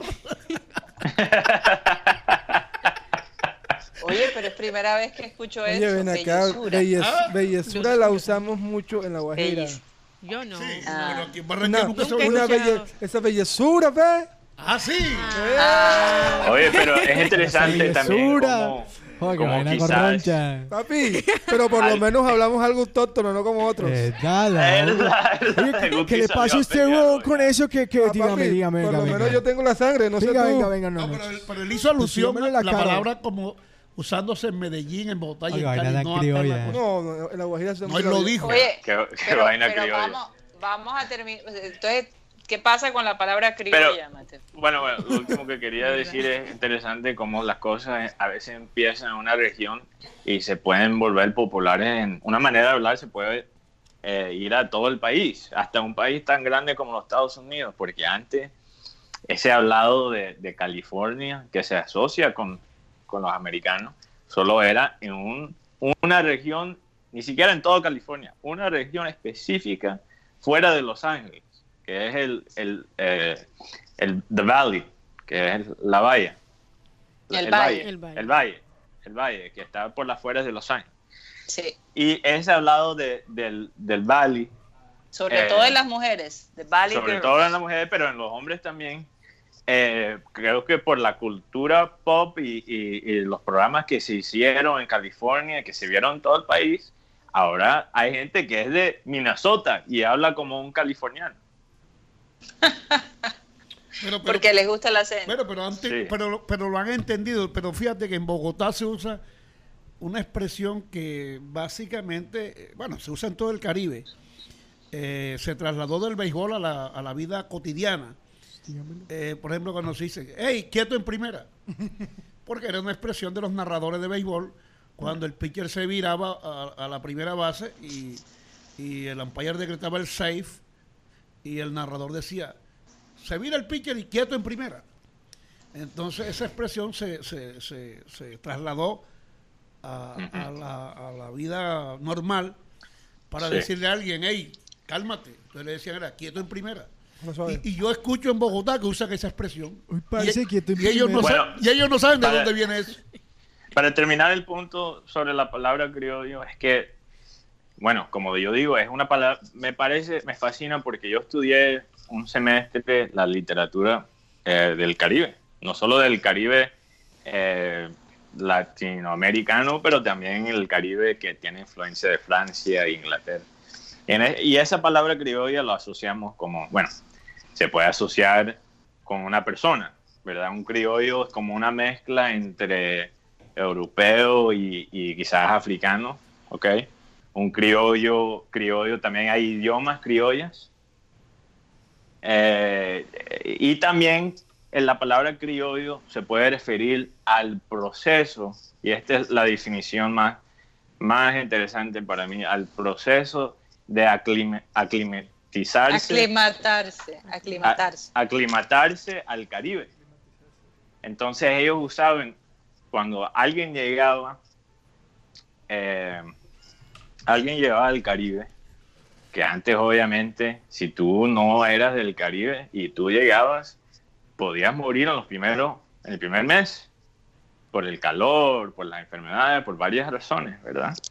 Entonces tenía que sobrevivir, tenía que sobrevivir, los, es como un proceso, los tres meses en el Caribe, y si tú sobrevives esos tres meses, te puedes, eres criollo. No te dé pena pronunciar, la, no te dé pena pronunciar la palabra como la, expresa que, tú eres gringo. No, claro que sí. Pero lo que... No, no me da pena, Mareco, yo estoy aprendiendo Sí, sí, sí. Entonces, tú eh, lo que, criollo. exacto, lo que estoy diciendo es que ya he pasado mi proceso los tres meses, ya sobreviví, entonces ya soy criollo. Vaya, ya, que Felicitaciones, celebremos. ya, ya mi cuerpo se adaptó. Aquí buscando el concepto de, bellez- de bellezura, dice, en Colombia quiere decir belleza, hermosura, lindura, algo muy bello o muy hermoso. Viajar por el llano en verano es una bellezura. Sí, pero, pero eso se usa para allá, para acá no. Sí, Mira, no, eh, eh, eh, eh, Marengo, eh, Marengo, pero se puede, no puede usar aquí en el Caribe, pero en la Guajira se usa. bueno, ok. Ok, y Bueno, ya, ya, ya lo dijiste. Mira, eh, Mateo, eh, yo creo que esta historia la referí, pero es bueno repetirla a propósito de, de, de, de criollizarse. Curtis Wallace es un hombre de béisbol, jugó aquí en Cartagena con los indios y el Torices. Y él, en los años 70 y, y parte de los 80. Y él decidió quedarse en Colombia. ¿Se acuerdan que yo le pregunté, que yo les dije a ustedes aquí que, oye, Guara, ¿por qué te quedaste en Colombia? Él dice, Claro, me, claro. gu- me gusta eso de que aquí uno dice, hazme, ha- hazme tal cosa, un favor, y te dicen ahora, y no te lo hacen ahora porque él, él miraba el diccionario que en, en- en inglés, en- en inglés dice now, y, y resulta que era- no era now porque Sí, ahora se lo hago, ahora se, lo ahora, hago. ahora, y se lo hacían dentro de hora y media. Entonces, eh, él, alguna vez que jugaron aquí de noche, cuando regresaron para Cartagena, ya eran más de las 12 de, de la noche. Y en aquel entonces no existía la carretera al mar. Había que ir por acá por la cordialidad y, y llegar a, hacia, había un punto intermedio donde se detenían para comer, que es Luruaco.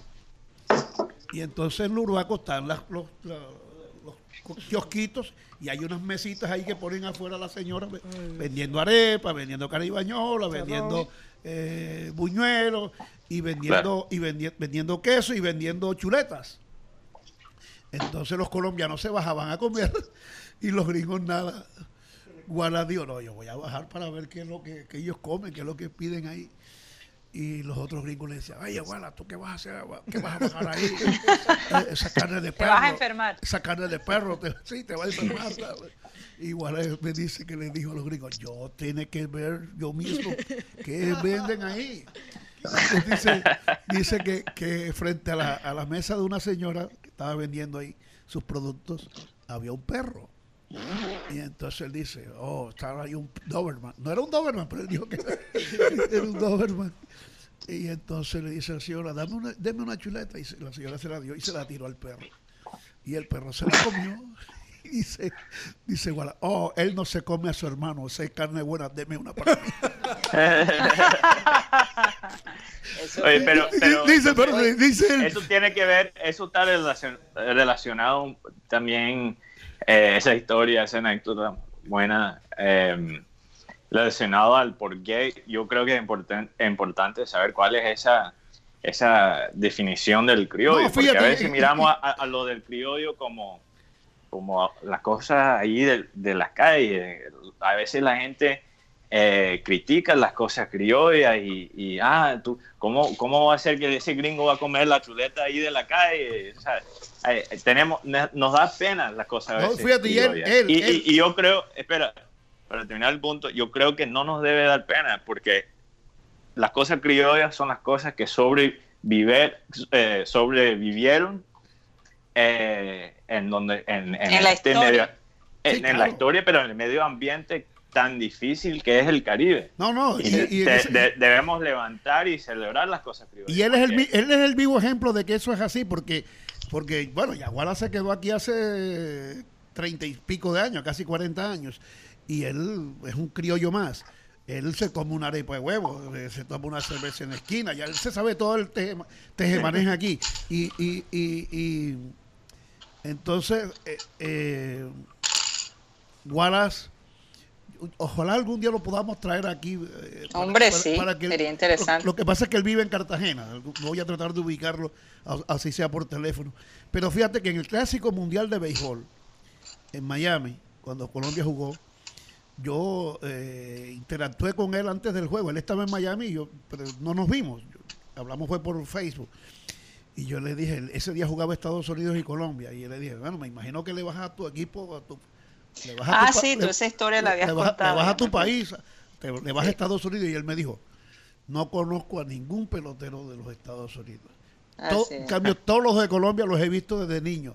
Tengo que ir a, a los de Colombia. Además, y, me Wow. dijo, además- y me dijo, y ya yo soy colombiano, sí me lo dijo. Claro, claro, Pero lo, que digo es que hay gente que trata de tener un estilo de vida en Colombia eh, que es como tipo gringo. Y después, cuando llegan a ese punto, cuando tienen los, los, los medios económicos para, para tener estilos de, de- ese estilo de vida, después cri- critican las cosas criollas. Pero para tú poder llegar a ese punto en tu vida y, ese, y vivir ese estilo de vida, tení, había Ah, eh, no, lo- no hubieras podido llegar a ese punto sin las cosas Sí, criollas. el, el- el Sí, adagio, sí, sí, el adagio que lo- pasar. El adagio lo dice, al pueblo que fueres, haz lo que vieres. Y, y- Exacto. y yo por es. eso no estoy de acuerdo con algunos personajes que, que- que, bueno, han sido acogidos aquí en Barranquilla, han tenido éxito, les ha ido muy bien, pero entonces no les gusta el picó, no, Claro. no les gusta el baile, no les gusta que pongan música. No, si no, si no te gusta eso, tienes que irte de aquí, porque eso es de, eso es de nosotros. Eso es de nosotros. Bueno, pero es que, pero es que el picó, eh, yo no sé si lo podríamos agregar a, a la lista de las cosas criollas. Claro que ¿no? sí, claro que sí.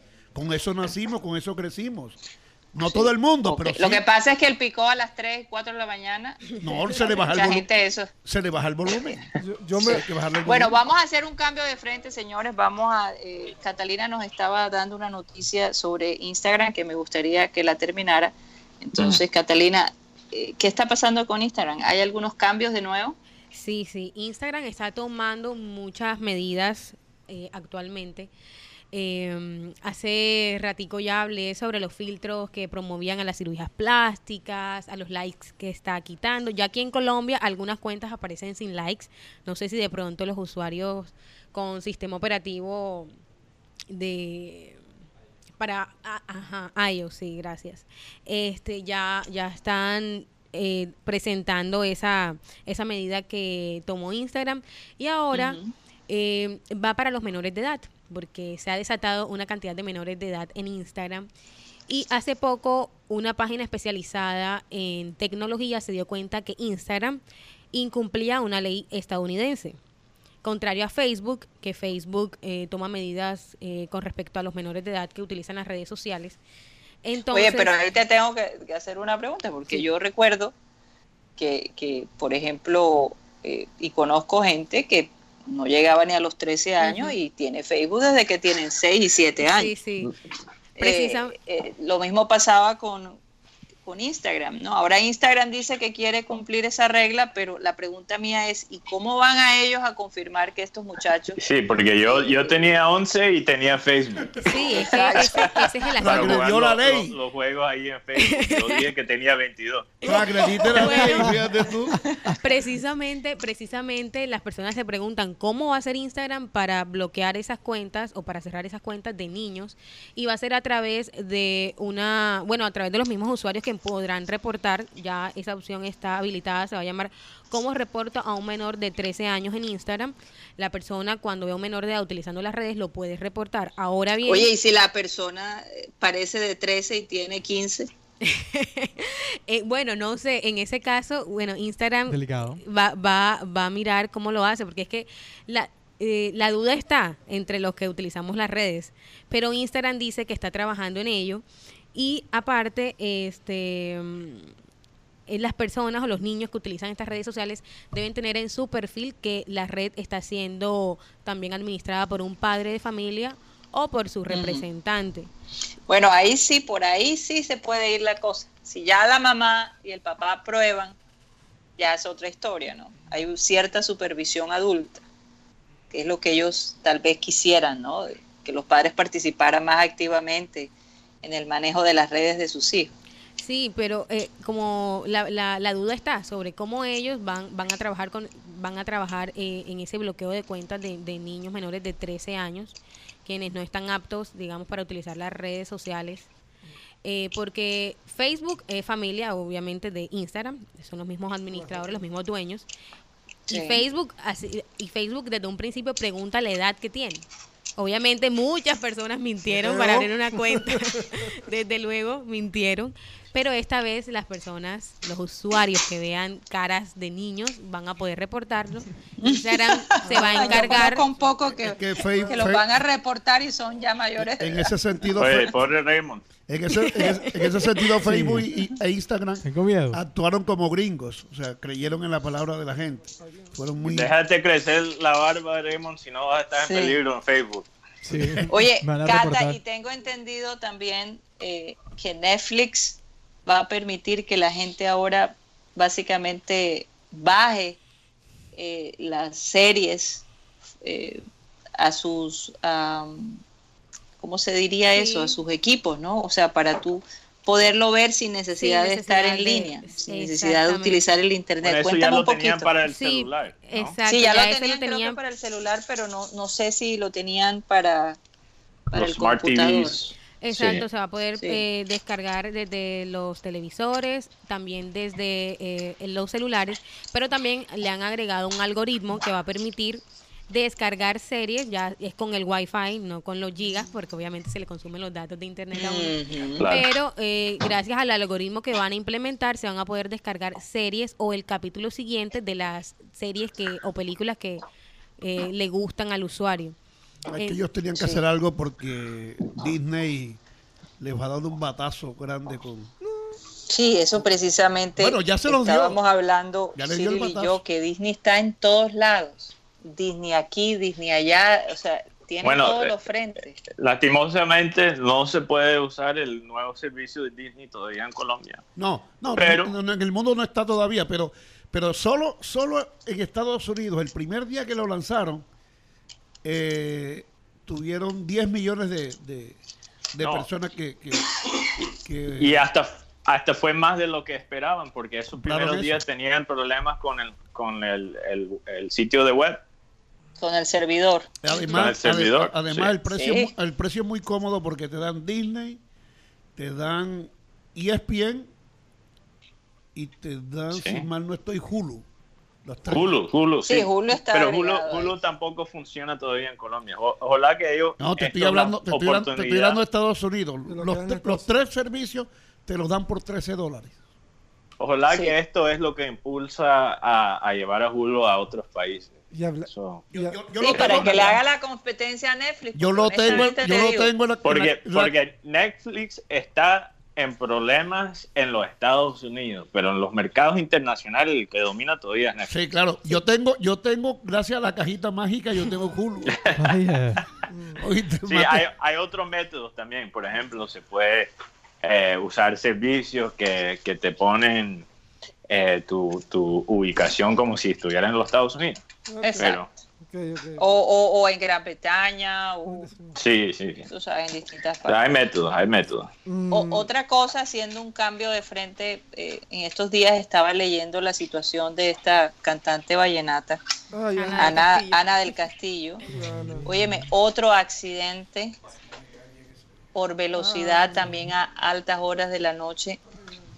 Preocupante ver pues la vida de esta mujer que ha Sí. estado en, en las redes sociales, en- que ha estado como en la boca, ¿no? De, de- de tanta gente a raíz del conflicto que tuvo con este otro cantante de vallenato. Recuérdame el nombre, ¿cuál era? Eh, Eh, Iván Villazón. no. Iván Ah, Villazón, ¿no? sí. Fíjate. eh, Eso sí sabe esta gusto. chica, Sí, yo de eso sí esta sé. chica, esta chica de 20 años, tiene solo 20 años, Sí. Ay, ya, no. dos accidentes que han, o sea, que, que han puesto su vida en riesgo. Y, y yo no sé, a, a mí me da como un poquito de ansiedad ver cómo una niña como esa, que, que tiene mucho talento, eh, pareciera que está en manos de personas que no están llevándola a ella como ayudándola a ella a tomar decisiones inteligentes, ¿no? Yo, yo no después, sé. yo después de haberla oído hablar, como la vi en el video ese, eh, la verdad, bueno, a mí nunca me ha gustado el vallenato, yo no sigo el vallenato. Pero, pero bueno, como periodista yo me intereso en las noticias. Como digo, Exacto. gusto gringo, gusto gringo. No, a mí no me, gusta, a mí no me ha gustado el vallenato nunca, eh, Mateo. ¿no? Y además, aparte del gusto musical, hay otras razones de tipo Claro, eh, sociológico sociales. que, que- Sociales, que me sí. hicieron rechazar el vallenato. Eh, pero, Claro. pero Sí, sí, bueno, sí. pero bueno, eh, escuchándola a ella en el video ese, uno, porque es que la mujer tiene que demostrar en todas partes su naturaleza femenina. Pero Marenco, acuérdate que ella estaba eh, eh, con, licor encima. o sea, una mujer que no tenía podía estar con licor. No, pero, no estaba con licor. De hecho, ella dice que toma, toma, toma todos los días y precisamente ese día que no tomó le pasó eso. Por, eso, podía que, ah, supongamos que estuviera con licor. Porque es que con licor pudiera haber dicho lo que Guía hubiera querido decir. Pero ¿por qué después publicaron el video? Que eso es lo malo. hablando de la... No, pero ah, de eso yo, no me estoy refiriendo. Yo... me estoy refiriendo es el, al hecho de que realmente estos jóvenes que, que, incursan en, en, este medio artístico, ¿verdad? En nuestro país, e incluso lo hemos visto a nivel internacional, casi siempre cuando vienen, digamos, eh, digamos, no hay una dirección allí, porque no sé realmente cuáles son los antecedentes de ella, si ella es una chica de escasos recursos que ha ido subiendo, pero casi siempre eh, estos, estos talentos, ¿verdad? Ya sea de vallenato, ya sea de música balada, de lo que fuera, de reggaetón. Futbolistas. O sea, eh, eh, incluso futbolistas, si no hay alguien detrás de ellos dirigiéndolos y ayudándolos, ¿verdad? Y digamos, porque es que a los 20 años es difícil tomar decisiones cuando tú tienes dinero, fama. pero, pero fíjate, no, eso, ocurre, eso ocurre en muchos campos, pero fíjate que, que ella después que publicó el, el primer video en el que supuestamente estaba borracha, cuando hubo reclamación, hubo cosas que se dijeron, ella volvió y, puso otro video en donde decía que el, que, el acordeonista era... Eh, ¿Cómo lo explico? No, ni lo explico. Bueno, ok. No, no, tiene que entonces, el, tipo, entonces el otro tipo le respondió con una foto de su parte íntima. Eso, ah, terrible. Pero ¿sabes por qué me quería referir al accidente como tal? Porque este, este es el segundo que, que, sufre. Por eso, en, menos de tres meses. Karina, ahora también voy a hablar de un, por eso decía futbolista. Harlan Barrera sufrió un accidente en Medellín con Brian Rovira. ¿Eso dónde es? Ay, que no tenían ruido.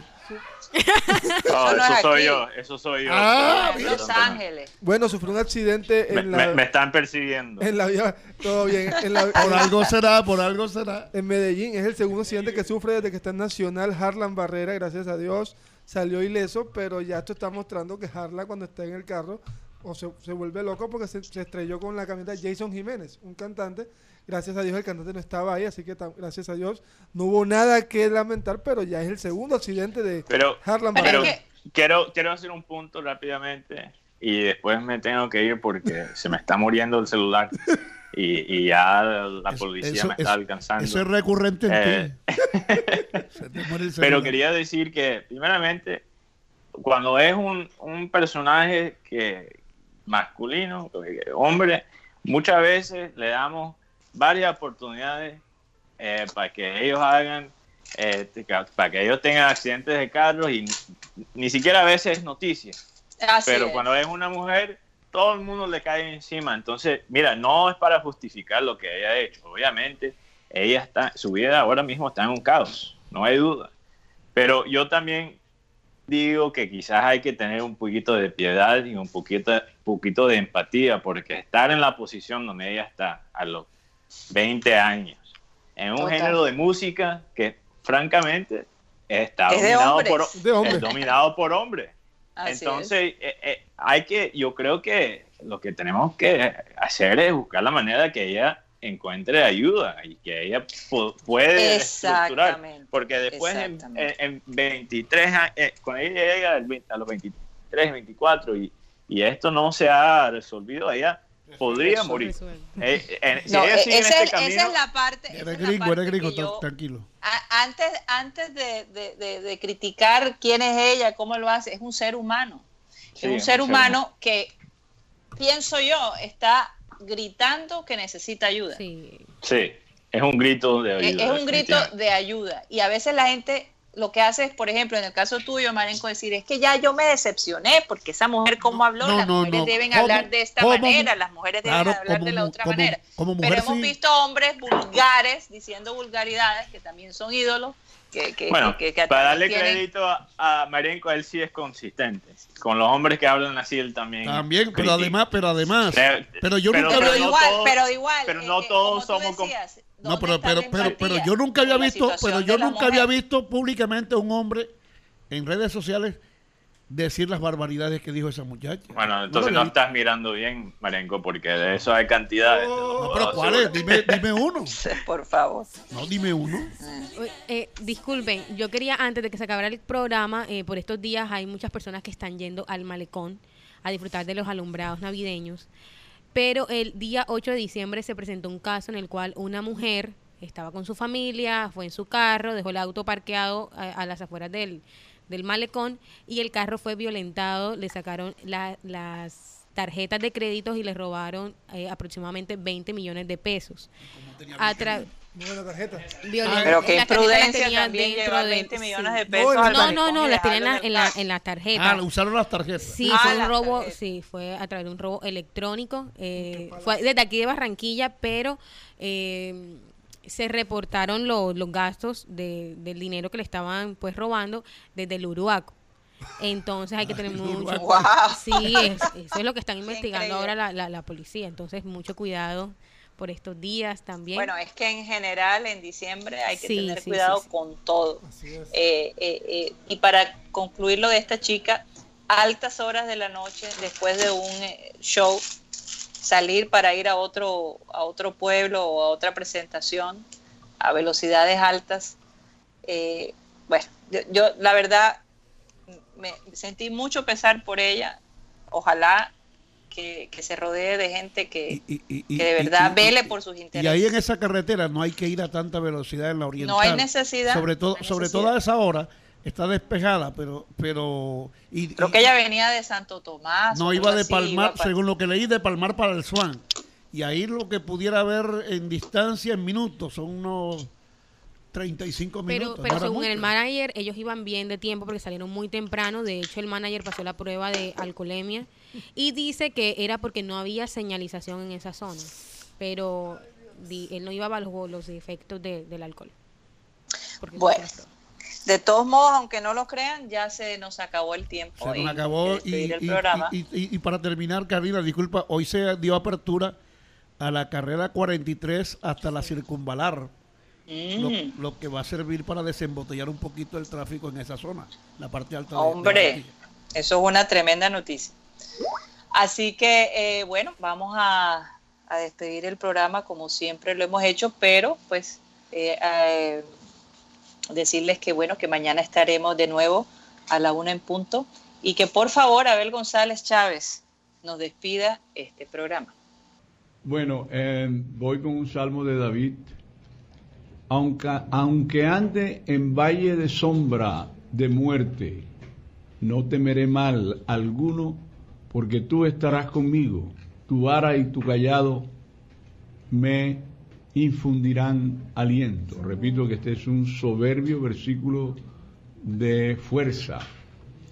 Aunque ande en valle de sombra de muerte, no temeré mal alguno, porque tú estarás conmigo, tu vara y tu callado me infundirán aliento. Es el versículo, un salmo de David. Este es el salmo número 23. Salmo 23. No, pero el Salmo 23 dice, Sí, aunque ande en valle de sombra y de Sí, muerte, no sí. temerá mi Sí, corazón. Salmo 23, 4. Tres de la señoras tarde, y señores, son las tres y piquito Tres y piquito. Tres y piquito. y ya se nos Son las tres y piquito en todo el territorio nacional. Satellite, satellite, satellite, satellite.